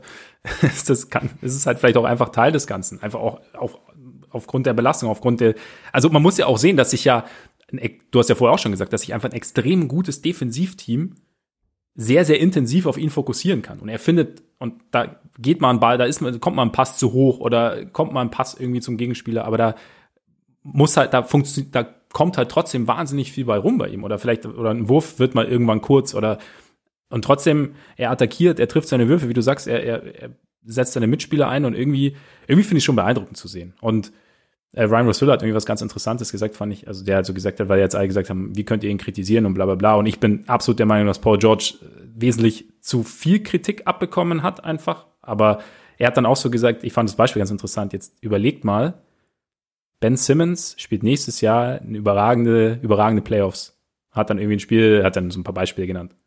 Wäre dann die Kritik jetzt nicht berechtigt gewesen? So, hm. und das fand ich einen ganz, fand ich einen ganz interessanten Denkanstoß, weil ich glaube, Kritik darf man, darf man äußern, wenn sie, wenn es berechtigt ist. Ich glaube, die Frage, die man sich vielleicht eher stellen sollte, ist, wie viel Kritik denn dann am Ende berechtigt ist und ob man dann nicht manchmal so, in so einem negativen Fahrwasser dann vielleicht übers Ziel hinausschießt und da vielleicht sich so ein bisschen so, so zu hinterfragen. Aber wenn, keine Ahnung, wenn Paul George hat letztes Jahr keine guten Playoffs gespielt, darf man auch sagen. Das ist absolut in Ordnung. Jetzt, ja, diese Serie, wir dachten, sie wäre vorbei. Dann kam Marcus Morris auch mit einem 6 von 6 Start. Reggie Jackson ist äh, der Reggie Jackson, bei, von dem man da, damals in OKC dachte, dass er es sein könnte, ne? Ja, ja, also auch echt einer der absoluten Überperformer dieser Playoffs. Ja. Das ist schon echt absolut beeindruckend, was er, ich meine, es gab ja jetzt auch gerade vor kurzem irgendwie diese, diese Aussage von ihm, dass er halt vor nicht allzu langer Zeit noch überlegt hatte, ob er wegen den ganzen Verletzungen seine Karriere beendet und ist er absolut kein, kein alter Spieler, aber der hat jetzt, also letztendlich spielt er ja die Art von Playoffs, die die Lakers von, von Dennis Schröder sehen wollten. Und wenn man bedenkt, dass er auf einem Minimalvertrag spielt, dann ähm, kann man schon davon ausgehen, dass das im Sommer nochmal ein ganz guter Zeittag für ihn sein wird und er verdient sich halt den, den halt komplett. Also er haut auch in jedem Spiel Würfe raus, von denen ich denke, nee, der fällt nicht, der fällt nicht. Oh. und er hat so einen geilen Rainbow-Dreier, ne? Also der, der hat eine extrem ja. hohe Flugkurve irgendwie. Immer und immer ja. wieder. Und also, keine Ahnung, Morris hat solche Spiele auch irgendwie und, und dann trifft Beverly auf einmal nochmal einen Dreier, der wirklich, muss ich sagen, defensiv eine saustarke Serie ja. spielt. Sowohl teilweise gegen Christopher Paulus als auch gegen Booker. Der dabei auch immer wieder übers Ziel, hinausschießt halt so, und mir ne? teilweise tierisch auf die Nerven geht, weil er es gar nicht nötig hätte. Er könnte auch einfach ein überragend guter ja, Verteidiger ja, sein und sich die Unsportlichkeiten schmieren, äh, sparen, besser gesagt. In die Haare schmieren. Ja, in die Haare schmieren. Das wäre vollkommen okay, weil dann könnte man einfach anerkennen, Patrick Beverly ist einer der Spieler, der die Clippers irgendwie momentan am Leben hält in dieser Serie. Aber gut, gehört irgendwie mit dazu. Ja. Dann dazu kommt dann in Spiel 5 nochmal jemand wie Boogie um die Ecke, auf den die Suns dann irgendwie keine Antwort haben. Es hat mich ein kleines bisschen gewundert, dass äh, so häufig Saric es gegen Boogie verlieren, äh, versuchen durfte und quasi kaum Unterstützung kam. Also warum man dann nicht ein bisschen früher zum Beispiel Aiton zurückbringt, der gegen Cousins jetzt bei weitem nicht diese Probleme mhm. hatte.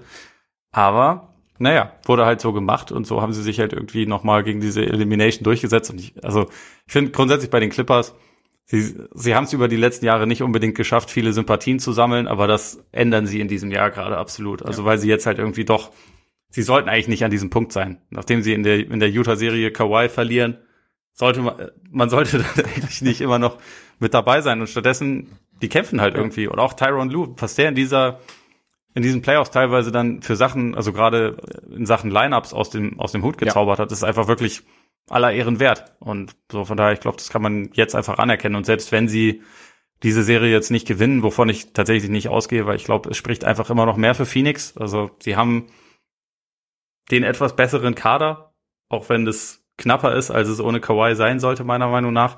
Ähm, dann kann, wird man halt trotzdem am Ende nicht sagen können, das war jetzt irgendwie eine krasse Enttäuschung, weil dann hat man irgendwie trotzdem ja, finde ich, also die Clippers sind jetzt ja schon mal weitergekommen, als sie jemals in ihrer Franchise-Geschichte gekommen sind. Das ist also insofern schon mal ganz gut, aber auch dieser, dieser Panikmodus von wegen, ja, vielleicht äh, ist dann Kawhi schon wieder weg und er und George werden ja älter und George ist ja sowieso total überbezahlt und, und überhaupt, äh, das, da hat sich ja, glaube ich, vieles irgendwie schon so ein bisschen gewendet ja. und äh, ja, deswegen bin ich mal gespannt. Also auch, äh, dass sie jemand wie, wie Terrence Mann eigentlich so im Lauf der Playoffs so quasi noch ein bisschen, bisschen weiterentwickelt haben. Das sind, da sind ja irgendwie genug positive Geschichten dabei, dass man dann auch am Ende, wie gesagt, selbst wenn es selbst wenn es nicht reichen sollte, irgendwie nicht sagen kann, dass hier ist jetzt alles alles verloren und man hat damals die die falsche Wette äh, eingegangen mit mit Kawhi und George. Nein, überhaupt nicht. Also ich meine zumal, wie gesagt, dieses Championship or Bust finde ich finde ich sowieso grundsätzlich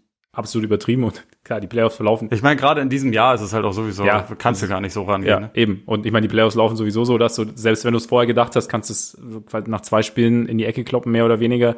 Und ich finde auch, also gerade Tai Lu muss ich echt sagen, also für mich können wir jetzt das Narrativ vom Coach äh, nach LeBrons Gnaden oder von LeBrons Gnaden endgültig begraben, weil also ich finde schon, ich finde schon echt beeindruckend, was er in den Playoffs, du hast ja auch gerade schon gesagt, was er, wie er in den Playoffs anpasst, Lineups, ähm, wie er sich permanent wieder auf den Gegner einstellt, dann dem Gegner eigentlich in, eine, in dem Moment, in dem du eigentlich, in dem sich so anfühlt, als seien sie absolut unterlegen, dann nochmal irgendwie neue Aufgaben stellt, mit auch, also klar, da kommen natürlich auch die Spieler dazu und dann gehört vielleicht auch irgendwie eine Off-Night bei einem, beim Gegner dazu. Also da, da spielen ja mehrere Faktoren mit rein. Aber er erfüllt ja. zumindest seinen Teil dessen so extrem gut, dass ich das, also ich finde es sehr, sehr beeindruckend. Und auch eben, also wenn wir, wenn wir dann über diese berühmte Mentalität sprechen, beziehungsweise diese Resilience der Clippers, dass sie dann eben nicht aufgeben und sich nicht zusammenrollen und sagen, okay, Freunde, war, das war's.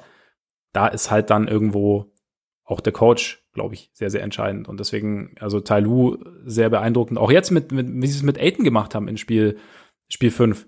Also der wirklich, also gerade am Anfang eigentlich jedes Spiel irgendwie dominiert hat. Und ich fand irgendwie, sie haben jetzt, also klar, sie haben diese Zone ausgepackt, eben, wenn er irgendwie im Post unten war, da kam dann eigentlich immer der, also kam der, der theoretisch in der Ecke verteidigen wollte, stand eigentlich immer mehr oder weniger bei Aiden. Sie haben ihn permanent gefrontet. Ich fand auch bei dem Pick and Roll war ja er ja, oder ich weiß nicht, also so, so hatte ich den Eindruck, er, sein Abrollen haben wir ja schon oft thematisiert, sein dynamisches Abrollen, dass der, dass sein Verteidiger sozusagen eigentlich eher so auf Freiwurflinienhöhe gewartet hat, einfach, dass, dass Aiden nicht sich an ihm vorbeirollen konnte, sondern dass er ihn quasi so, so ein bisschen Wall-Light-mäßig irgendwie aufnehmen konnte. Und das war einfach ja. so, und dadurch hat Aiden jetzt nicht so den Impact gehabt, wie er, wie er ihn sonst gehabt hat.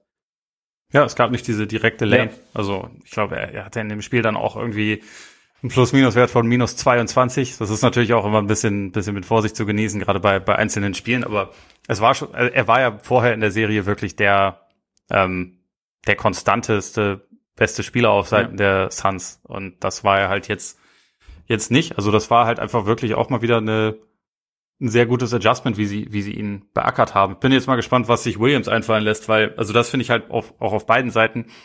Lou und Williams strahlen beide, finde ich, so eine sehr, so ein sehr cooles Selbstvertrauen mhm. aus. Und ich glaube, das ist halt auch gerade dann in solchen Elimination-Situationen irgendwie sehr wichtig. Ich meine, es geisterten ja jetzt vor ein paar Tagen auch diese völlig albernen Elimination Game Stats von, von Tyron Lue als Coach durch die Ecke, dass er irgendwie, glaube ich, was hat er jetzt über seine Karriere, glaube zwölf Elimination Games und zehn davon irgendwie gewonnen. So, ja. so, das ist, das ist halt schon, ist halt schon ordentlich. Und äh, wie du schon gesagt hast, es ist halt nicht immer dieses, dieses reine LeBron-Thema, sondern es ist auch irgendwie viele, viele richtige Adjustments dann in dem Moment finden und dabei halt irgendwie auch so ein gewisses, gewisses Selbstvertrauen ausstrahlen. Ja. Deswegen, also, ich finde auch bisher, ähm, wenn man so diese beiden Serien vergleicht, Clippers Suns, obwohl da auch man nicht die ganze Zeit mit voller Stärke irgendwie dabei ist und auch wenn äh, Booker auch zumindest bis zu Spiel 5 ziemlich eingeschränkt wirkte mit seiner mit seiner Maske, irgendwie findet das alles so auf einem etwas höheren Niveau statt mhm. als, als Milwaukee gegen Atlanta.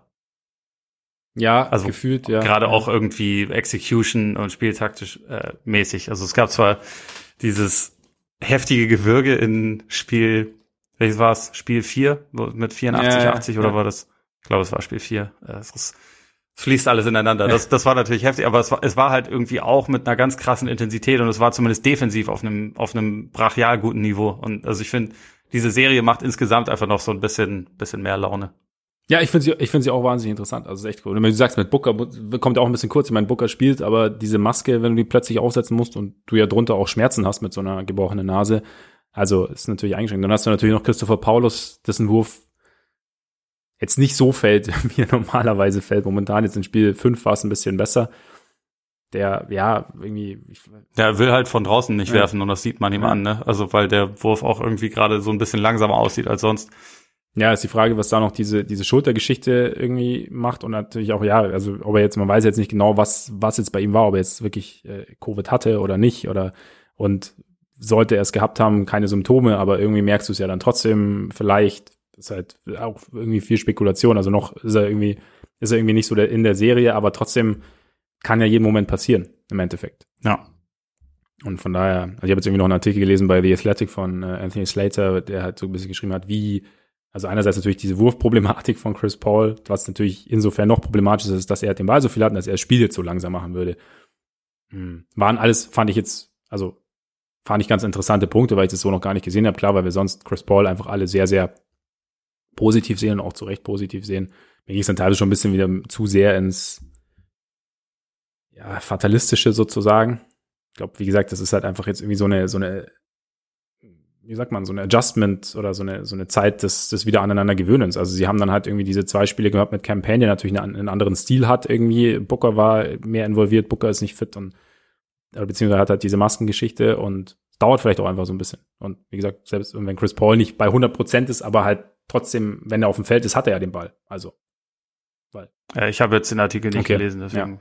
Ja. Nee, äh, weiß ich nicht, nicht, wie fatalistisch das war. Nee, vielleicht habe ich auch so die Quintessenz, dass Chris Paul für Campaign auf die Bank setzt. Chris Paul am besten DNP, ähm, too, ja, okay. too slow. Nein, das nicht. Mehr Minuten nicht, für Abdel Nader als Point. Das nicht. Also ich glaube, es ging halt eher darum. Vielleicht habe ich es auch, vielleicht habe ich es auch zu fatalistisch beschrieben quasi. Also es war so ein bisschen so halt einfach, hat sie halt natürlich, weil das der Punkt war, dass halt er das Spiel sehr, sehr langsam macht und dass sie mit Campaign mhm. eine andere Dynamik drin hatten.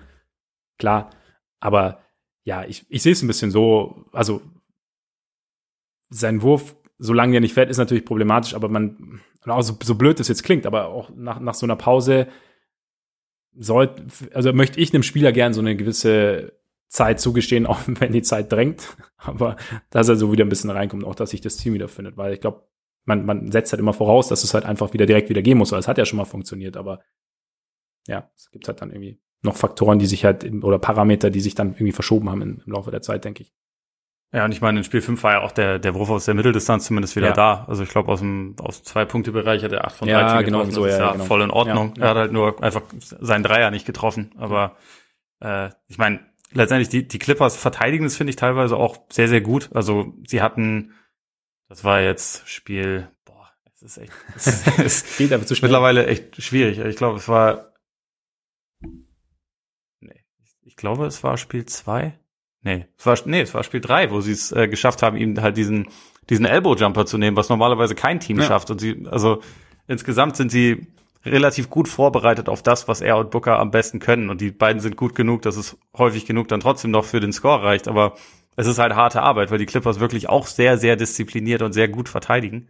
Und äh, dennoch hätte ich jetzt bei jemandem wie ihm schon das Vertrauen darin, dass er zum, zumal es ja noch zwei Matchbälle gibt für die Suns, dass er da dann auch noch ein Mittel findet, wieder noch ein bisschen, bisschen effizienter ja. zu sein. Aber wie gesagt, ich fand jetzt in Spiel 5 war zumindest aus der Mitteldistanz ging ja schon wieder ein bisschen mehr. Das, die Tendenz geht in die richtige Richtung, theoretisch eigentlich. Ja. Von daher, nee, finde ich auch. Und ja gut, Prognosen brauchen wir nicht abgeben. Kommende Nacht geht's eh schon weiter mit Spiel ja. 6. Vielleicht stehen die Suns dann in den Finals. Das erste Mal seit Kollege Charles Barkley, 93. Wäre schon ganz geil. Wenn ich bin, ja, weil. Sagt man als Suns-Fan, Sagt man als Suns-Fan. Suns in 4 wird nichts mehr. Aber. das glaube ich auch nicht. Vielleicht können wir die Zeit zurückdrehen. Gut, sollen wir damit uns mal mit neuen Coaches beschäftigen? Ja, muss ja. Muss ne? ja, ne? Es ähm, war auch schon, war auch schon unkompliziert, über solche Themen zu besprechen. Vielleicht am, äh, solche Themen zu sprechen. Vielleicht am Anfang ganz kurz den einfachsten. Wie glücklich bist du mit Imi Yudoka in Boston? Also, ich muss schon sagen, bin ganz zufrieden. Also, einerseits, weil, und das ist ja in diesen Tagen wichtig und außergewöhnlich, gilt als super Typ. Ja. irgendwie äh, verbrieft als, als irgendwie äh, sehr angenehmer Zeitgenosse, aber vor allem hat er ja, also gilt er ja auch seit Jahren als einer der nächsten Coaches, die, ja. also als einer der nächsten Assistant Coaches, die so diesen Schritt machen sollten. Ähm, ist jetzt natürlich der erste. Ja, und also er war, glaube ich, auch schon mehrfach irgendwie Finalist ja. bei, bei mehreren Teams, hat halt irgendwie diese, diese Zeit unter Greg Popovich ja vor allem gehabt, gehabt und dadurch irgendwie äh, auch schon ganz gute Einblicke bekommen. Ich meine, der Popovich Coaching Tree hat jetzt auch nicht nur 100% Erfolgsquote, Jim aber hat schon hatte auch einige auch gute. Greg Popovich. Nicht so. Ja, ja, genau. Deswegen. Und, äh, und Playoff Bart auch. Ja. Aber, ne, so, es ist, glaube ich, insgesamt trotzdem nicht schlecht. Er hat, er hat, glaube ich, so, wie, wie man immer so schön sagt, seine, seine Dues gepaid und, äh, hat irgendwie lange sich auf diesen Moment vorbereitet. Ich glaube, das ist, äh, auch ein guter Posten für ihn. Ich finde es auch äh, mehr oder weniger vielversprechend, dass er auf seiner Pressekonferenz zur Begrüßung sich nicht gescheut hat, auch so den offensiven Ansatz, den die Celtics zuletzt hatten, ein bisschen, bisschen zu kritisieren, mhm. weil sein Chef war der Coach. so, äh, Brad Stevens, so ich glaube, das, das spricht schon auch dafür, dass er da jetzt auch irgendwie so das Standing hat, mhm. dass er wirklich seine, seine Ideen einbringen kann, dass er da ein bisschen was verändern kann. Ich glaube, gerade gerade offensiv gibt's da auch relativ viel, was er optimieren kann. Ja, mal schauen, wie sich das, wie sich das Team jetzt über die nächsten Wochen noch so ein bisschen neu zusammensetzen wird. Aber ich sehe das eigentlich sehr positiv. Ich glaube, gab relativ viele Kandidaten auf dem Markt, aber ich finde grundsätzlich auch, dass es halt häufig ähm, nicht die schlechteste Idee ist, jemanden reinzuholen, der jetzt noch nicht 15 Jahre als Head Coach verbracht hat, wo man schon mehr oder weniger weiß, was man bekommen wird, selbst wenn das dann teilweise gute Leute sind, sondern halt auch mal jemandem die Chance zu geben, der halt einfach diese, diese Erfahrung noch nicht gemacht hat, der halt Assistant Coach war und insofern auch weiß, wie es in der NBA funktioniert, aber der halt vielleicht trotzdem noch mal einen frischen, frischen Ansatz reinbringen mhm. kann. Also quasi alles, was Jason Kidd nicht kann. ja, Jason Kidd. Kommen wir gleich zu. Ja, also ich glaube, dem ist gar nicht so viel hinzuzufügen. Also ich habe auch noch, also was, was ich noch ganz interessant fand, dass er, dass ich jetzt bei, ich bei einem Artikel gelesen habe, dass er auch bei The Athletic, dass er ein, ein guter Kommunikator sein soll. Und das ist halt gerade im, im, also im Kontext dessen, was man so über die Celtics gelesen hat, vergangene Saison, ist es, denke ich, ganz gut. Also, dass du ja jemanden hast, der auch ein gewisses Gespür dafür hat, wie er A, seine Botschaft rüberbringt und auch B, wie er sie, wie er mit den einzelnen Spielern umgehen kann, soll, muss. Und von daher, ja, also ich finde es auch spannend. Klar, ich meine, bei einem Coach, der bis jetzt noch nie Head Coach war, ist es immer schwer, das irgendwie einzuschätzen. Aber so alles, was man hört und liest, scheint es eine ganz gute Verpflichtung zu sein. Jason Kidd. In Dallas, also ich meine, es, es gibt ja, da gibt es ja irgendwie mehrere Ebenen. Also du hast natürlich einerseits die sportliche Ebene und andererseits hast du natürlich die Ebene, ähm, dass eben Jason Kidd damals diesen ähm, Verurteilung war wegen häuslicher Gewalt oder ja. Mhm. Also hat sich schuldig ja, hat sich schuldig bekannt, genau, wegen häuslicher Gewalt gegen seine mittlerweile Ex-Frau hat und ja, jetzt bei den Mavs gelandet ist. Also ich meine, er, ist immer wieder in, in Verlosungen gewesen in letzter Zeit. Also wenn irgendwo ein Head Coach gesucht wurde, Jason Kidd war irgendwie dabei. Ähm, gleichzeitig scheint er bei, bei Spielern irgendwie angesehen zu sein. Ich meine, Damon Lillard hat ihn ja als, als Kandidaten genannt, neben Chauncey Billups, den er gern hätte. Klar, das sind beides Oakland ähm, Oakland Point Guards, da gibt's eine. Ah, ja, genau. Und das ist vielleicht, also das ist vielleicht sogar ein entscheidender Punkt. Ja, ja, das ist vielleicht sogar ein. Also man, man kennt sich und, ja. und Kid als Spieler ist natürlich auch eine absolute Legende. Ja. Also den ähm, hat man da, glaube ich, schon positiv auf dem Schirm. Ja, absolut. Und, also das ist auch etwas, was auch, also wenn man Und wie gesagt, also äh, man kann, glaube ich, auch bei den Mavs sehr viel daran kritisch sehen. Aber das eine, was man ja positiv sehen kann, auch ein Doncic weiß, glaube ich, was für einen Stellenwert Jason Kidd als Point Guard hatte und wird insofern nicht abgeneigt sein, dem zuzuhören, wenn er irgendwas über das Spiel mhm. erzählt. Das ist, glaube ich, das ist, glaube ich, ein äh, positiver Aspekt. Aber für mich überwiegt trotzdem erstmal das Negative. Ja, also ich meine, LeBron hat ihn zwar überschwänglich verabschiedet jetzt aus LA, war ja ähm, Assistant unser äh, Frank Vogel, aber ja, also wenn wir einerseits natürlich das Bild der Mavs, wenn du sagst, eine, eine Organisation, die vor drei Jahren halt irgendwie diverse, also Artikelberichte hatte wegen ähm, einem relativ unguten Arbeitsumfeld, gerade irgendwie was so ein bisschen sexuell, ein bisschen was sexuelle Belästigung am Arbeitsplatz angeht und so ein bisschen predatorial behavior, wie man sagt, ist es natürlich kompliziert. Also dann jemanden reinzuholen wie Jason Kidd gibt halt einfach nicht das beste Bild ab. Ich finde, und da kommen wir bei Chauncey Billups auch noch drauf, ich finde es halt einfach schwierig, das natürlich dann zu bewerten. Immer von außen, also weil man die Person einfach nicht kennt. Nicht, keine Entschuldigung, sondern einfach nur die Entwicklung seither, weil es ja auch schon eine gewisse Zeit zurückliegt. Macht's nicht vergessen, aber trotzdem, das als Organisation hätte ich auch gedacht, dass man da so ein bisschen mehr reflektiert, weil es ja auch dieses, dieses lange Interview mit, mit äh, Rachel Nichols und, und Mark Cuban gab, in dem er gesagt hat, soll es nicht mehr vorkommen. Und jetzt kommt halt Jason Kidd rein. Das ist einfach, glaube ich, ich weiß nicht, was es jetzt, was es wirklich inhaltlich ausmacht dann am Ende. Es ist halt einfach nur jetzt ja. für, also für das Bild, das die Mavs jetzt abgeben, ist es natürlich nicht optimal. Und ja, dann hast du natürlich den, den sportlichen Punkt, ne?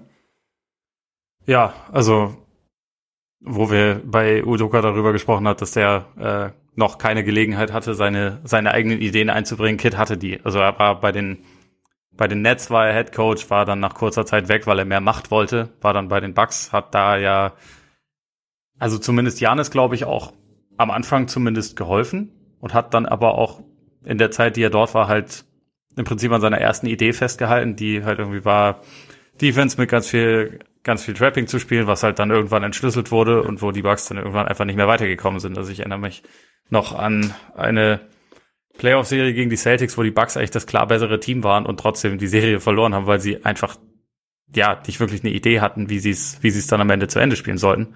Und äh, er ist da ja also man war da schon relativ froh, glaube ich, aus Bucks Sicht, als Kid dann nicht mehr da war. Und also auch wenn Budenholzer mittlerweile ein Punching Bag sondergleichen ist, hat er ja irgendwie auch seit seiner Ankunft aus diesem Kader gerade in der Regular Season viel, viel mehr rausgeholt und hat auch das, das Spiel für Janis klar vereinfacht, also mit diesem mit diesem Spacing, mit diesem Fokus auf äh, Shooting auf, ähm, auf vier Positionen rund um Janis herum.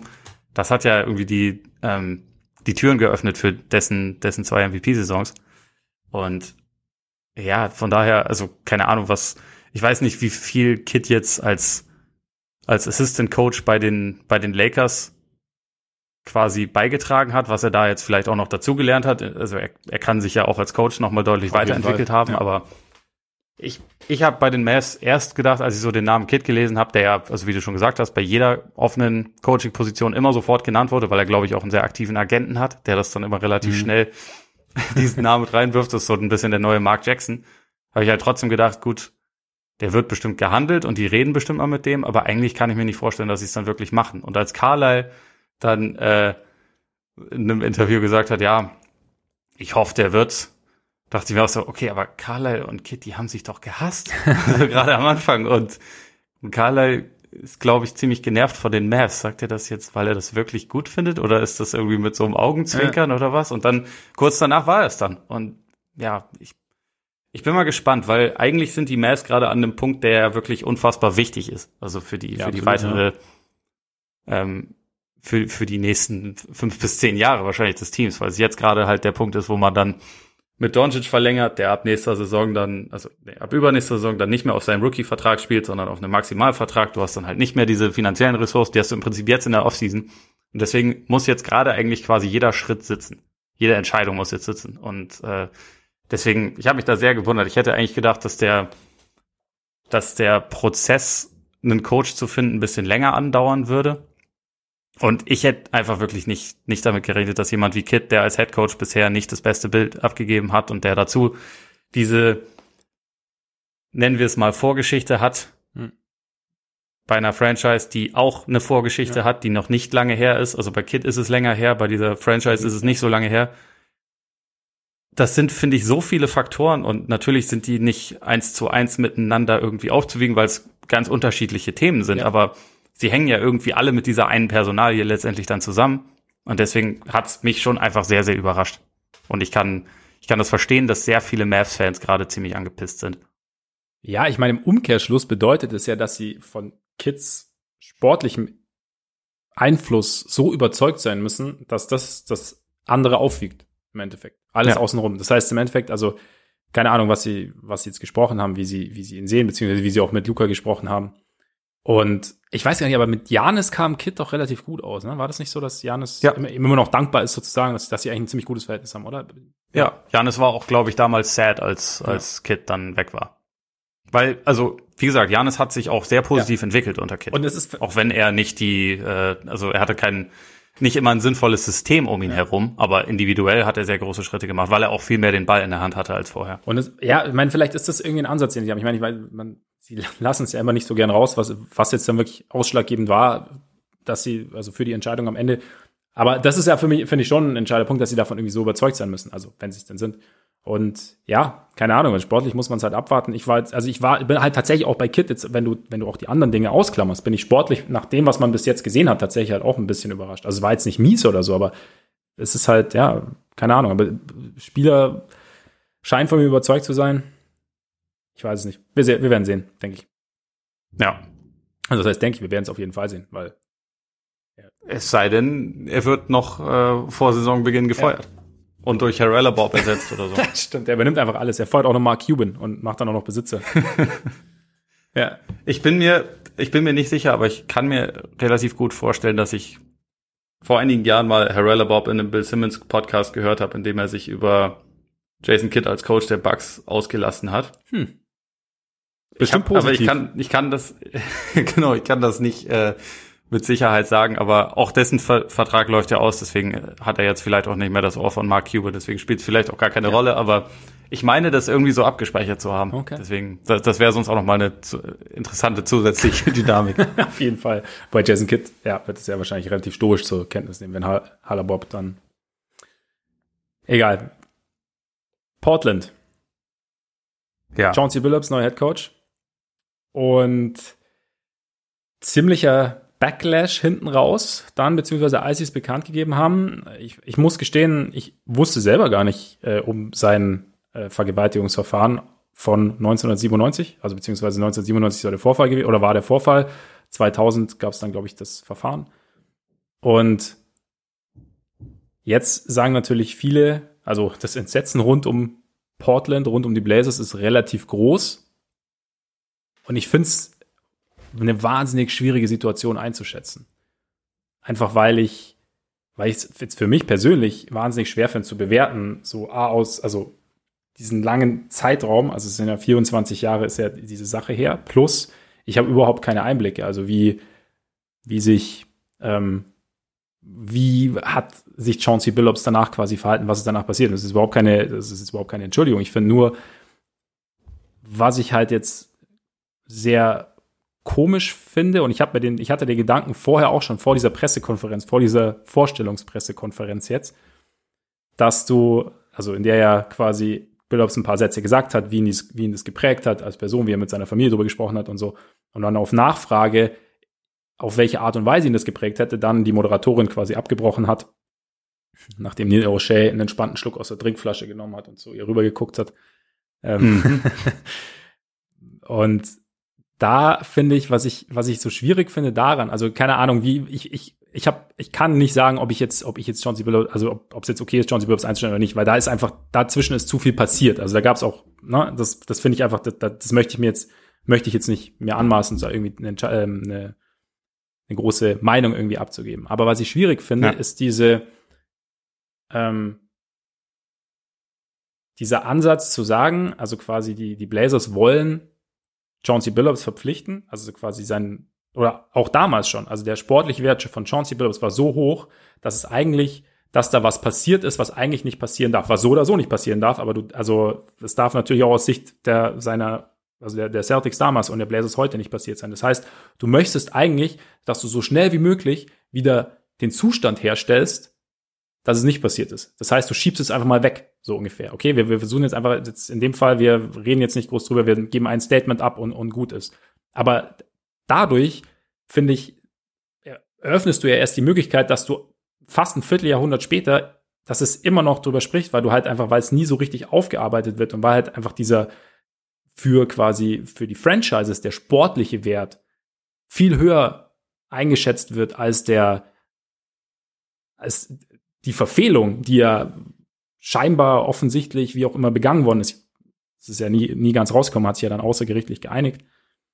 Aber und das finde ich das Komplizierte, dass man halt einfach immer sagt, ja, es darf nicht passiert sein, also versuchen wir so schnell wie möglich wieder so zu tun, als, als wäre es nie passiert und irgendwie so einen Zustand herzustellen. Und wie gesagt, diese Pressekonferenz ist, ist das Ganze so ein bisschen in der Nutshell einfach so jetzt, ja, sie haben dann quasi die Pressekonferenz beendet, okay, gut, ist jetzt unser Coach, aber außenrum ist es, das Thema ist halt einfach immer noch da und, und das sollte man halt, und, und wichtiger, wichtig wäre halt, die Sachen halt einfach klar zu benennen und klar aufzuarbeiten. Und ich meine, Chauncey Billups hat ja angesetzt zu antworten. Ja. Also er, er hätte. Das, das ist ja eigentlich der springende er Punkt. hätte ja was gesagt. Also und er hätte und das wäre das war das Entscheidende gewesen und, er, und damit hättest du ja in dem Moment hättest du ja hättest du ja viel rausnehmen können theoretisch.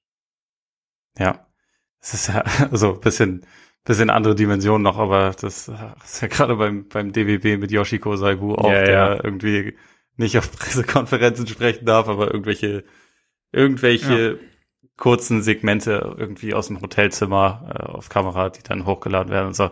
Also ich finde es halt auch die Sache, wenn man da, also sie, sie sagen ja, sie haben eine Untersuchung Ja. durchgeführt, sie haben das alles nochmal aufgearbeitet, sie haben, also mit wem auch immer, sie sie wollten ja das nicht, nicht detailliert beschreiben, aber sie haben ja gesagt, sie sind letztendlich zu dem Punkt gekommen, Billups ist ihr Mann, da, damals ist nichts, äh, nichts vorgefallen, ähm, also nichts, was nicht einvernehmlich passiert ist, das ist ja letztendlich der Schluss, den sie da äh, getroffen haben und sie sind dann davon überzeugt, dass es der, richtig ist, diesen Typen zu holen.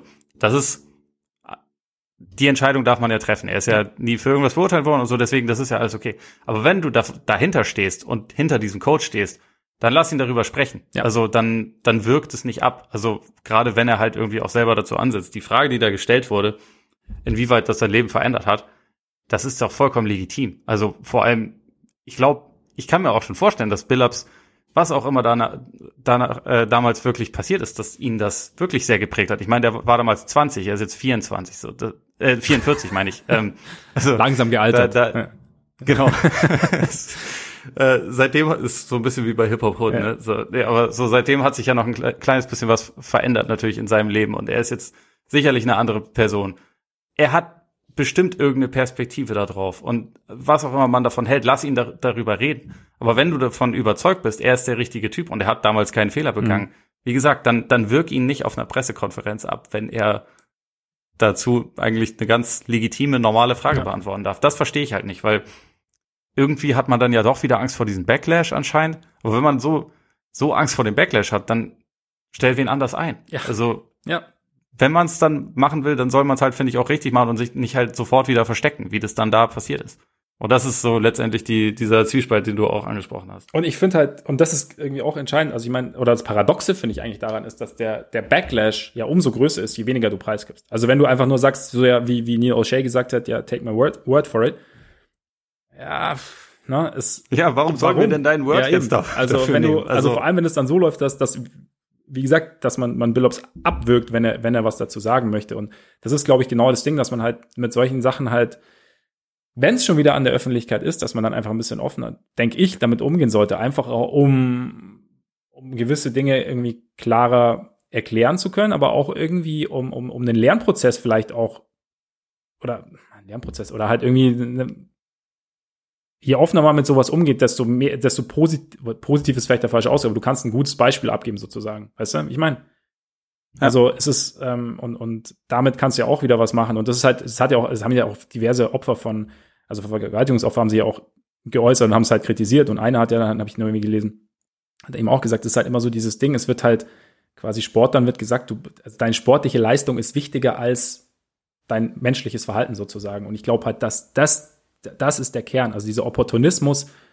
ähm, weil wir, weil wir dich, dich als Sportler brauchen oder auch, muss ja nicht immer nur Sport sein, ähm, weil wir dich als in deiner Funktion brauchen, boxen wir dich schon irgendwie raus oder so. das, das ist halt irgendwie so der Kern, finde ich so ein bisschen. Und den sollte man, dem sollte man gegensteuern. Und wenn man jetzt offener damit umginge, könnte man da halt einen weiteren Schritt in die Richtung gehen, denke ich mir zumindest.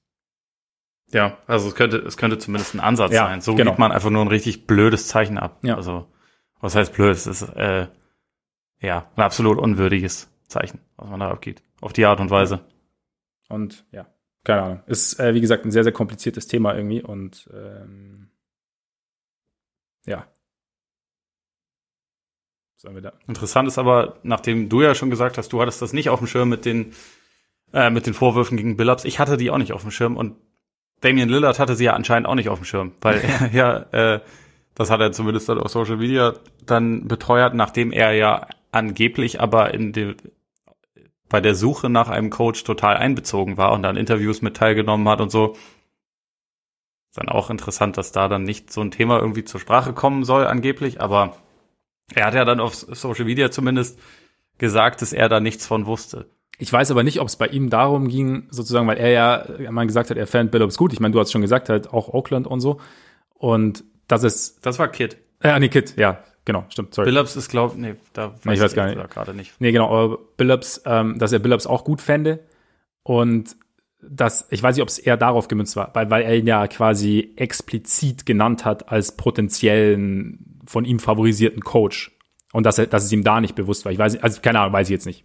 Wäre jetzt quasi die, die Lillard-Seite so ein bisschen, aber ja, und jetzt, ja gut, jetzt bist du natürlich an dem Punkt, also er hat ja natürlich auch viel Kritik deshalb einstecken müssen und ja, wie eingangs gesagt, äh, Chris Haynes hat so, hat berichtet, dass er davon jetzt nicht so glücklich, darüber jetzt nicht so glücklich ist und eventuell raus will aus Portland.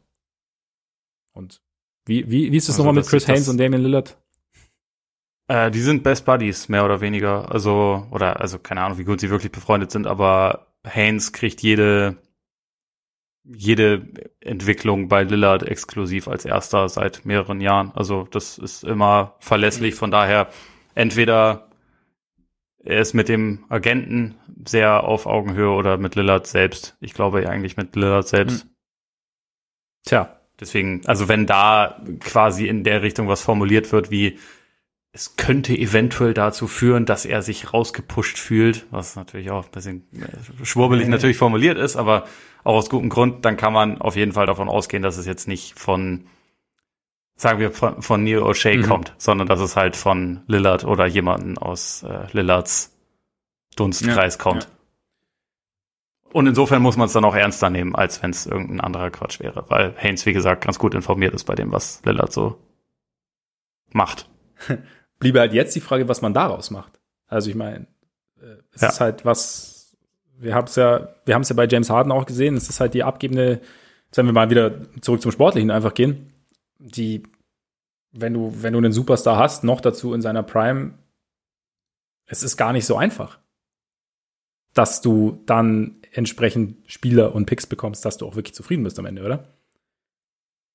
Ja, also zumal die Spieler ja, also ich meine, an dem Punkt sind wir jetzt ja bei Lillard noch lange nicht, aber äh, wenn die Spieler dann auch dazu noch relativ klar kundtun, wo, wohin okay und wohin nicht mhm. okay mhm. ist, dann äh, hat das natürlich, spielt das natürlich auch noch eine relativ große Rolle. Aber also wie gesagt, das ist hier noch nicht der Fall. Ähm, aber bei Lillard kommt natürlich auch hinzu, der neue Vertrag startet ja jetzt gerade erst. Vier Jahre, 176 Millionen mit einem durchschnittlichen Gehalt von 44 Millionen im Jahr. Da ist es schon relativ kompliziert, überhaupt Deal zu finden, der darauf passt. Und wenn man dann noch, wie du schon gesagt hast, dazu kommen muss, dass da ja auch wirklich sehr viel zurückkommen muss, damit, damit das für Portland in irgendeinen Sinn ergibt, wird es natürlich kompliziert. Also dann kannst du halt wieder natürlich total wild rumspekulieren, aber ich weiß gar nicht, wie, wie hoch gerade die Wahrscheinlichkeit einzuschätzen ist, dass im Lauf dieser Offseason da wirklich was passiert. Also weil gerade es sind halt vier Jahre noch Vertrag, da Portland ist jetzt nicht unbedingt in der Situation, wo man sofort, wenn er ein bisschen unzufrieden ist, sofort sagen muss, nee, okay, dann geben wir dich jetzt aber sofort ab, wo willst du denn am liebsten hin? Sondern man kann sich das dann schon mal angucken. Gleichzeitig, wenn man ein Team ist, was ein Paket schnüren kann und vielleicht gar nicht so weit weg davon ist, nächstes Jahr eine Meisterschaft zu gewinnen, dann sollte man jetzt natürlich alles, alles dafür tun. Ja, also ich habe auch irgendwie gehört, ich glaube Lopez oder so, dass halt quasi das, das Beispiel Suns und Chris Paul dann doch Teams durchaus animiert, da nach, genau nach solchen Deals halt Ausschau zu halten. Und Lillard könnte natürlich einer sein. Aber ich, hast du, hast du irgendeinen? Wobei das doch auch irgendwie, ich finde, also ich habe das auch gehört und finde aber, irgendwie ist die Aussage doch Quatsch, weil es ist doch, es ist doch random wie sonst was, was jetzt mit Chris Paul und den Suns passiert ist.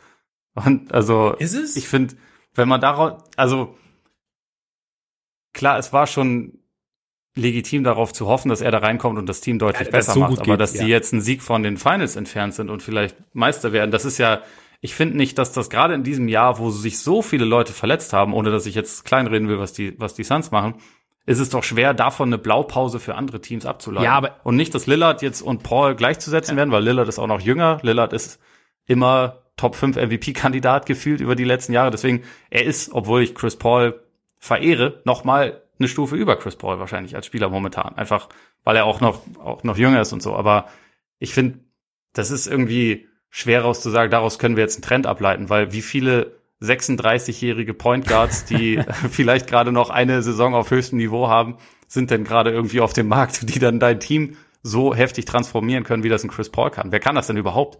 Ja, nee, aber ich glaube, es geht halt eher darum, dass du halt ein, ein, Team hast mit sehr, sehr viel Potenzial, das ist halt, dass du halt irgendwie zusammenbringen musst und dass du dann halt eben diesen einen Spieler reinholst, der dann, und ich meine, ja, also die, die Playoffs laufen ja wild, aber die Suns waren auch zweiter in Regular Season. Also, und, und auch ja. da kommt natürlich auch dazu, dass bei den Lakers die Verletzungsprobleme gab und, und, und Murray, da, nee, Murray, die Nuggets kamen ja hinten raus eh noch relativ gut.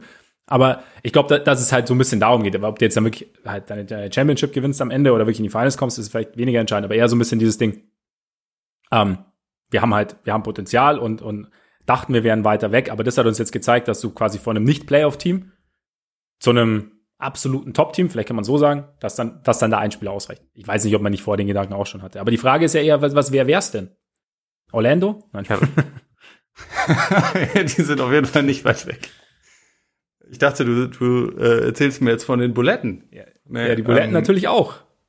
Da müsste, aber ja, meine, wenn Simmons ein bisschen besser wäre, dann wären die Sixers der beste, ja. der, der, logischste Kandidat, wie ja. immer. Aber äh, das könnte aktuell ein bisschen schwierig werden, schätze ich mal. Ansonsten, äh, ich meine, die Pelicans, so hat Lillard Bock in New Orleans zu spielen mit mit Zion zusammen, wenn man dafür dann irgendwie ein Paket aus Ingram und allen möglichen Picks. Ja. Ich meine, die Pelicans haben ja sieben Milliarden Picks.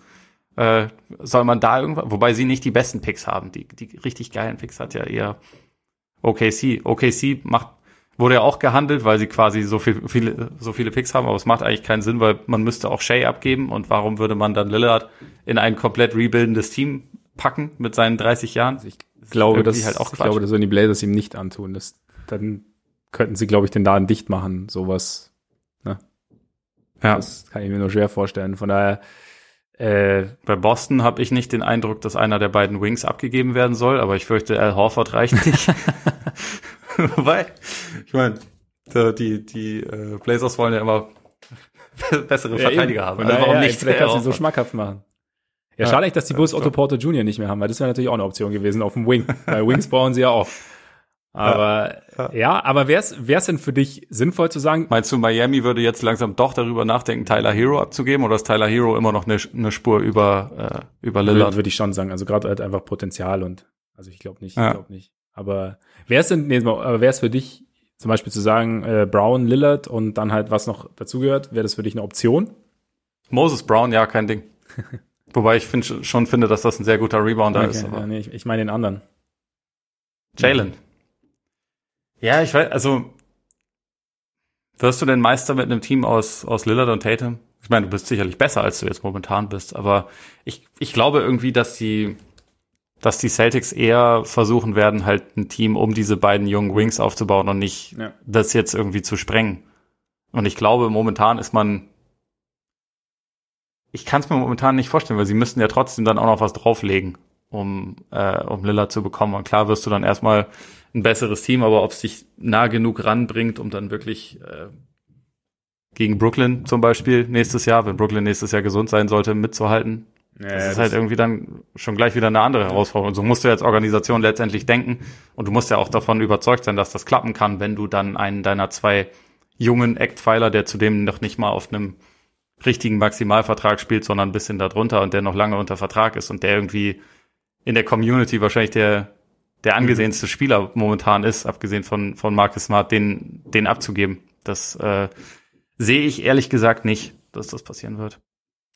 Nee, ich finde es auch eher unwahrscheinlich. Äh, Zach Lowe hatte auch noch, fand ich ganz interessant, ich hoffe zwar nicht, dass passiert, ähm, ins Spiel gebracht, Murray plus junge Spieler plus Picks.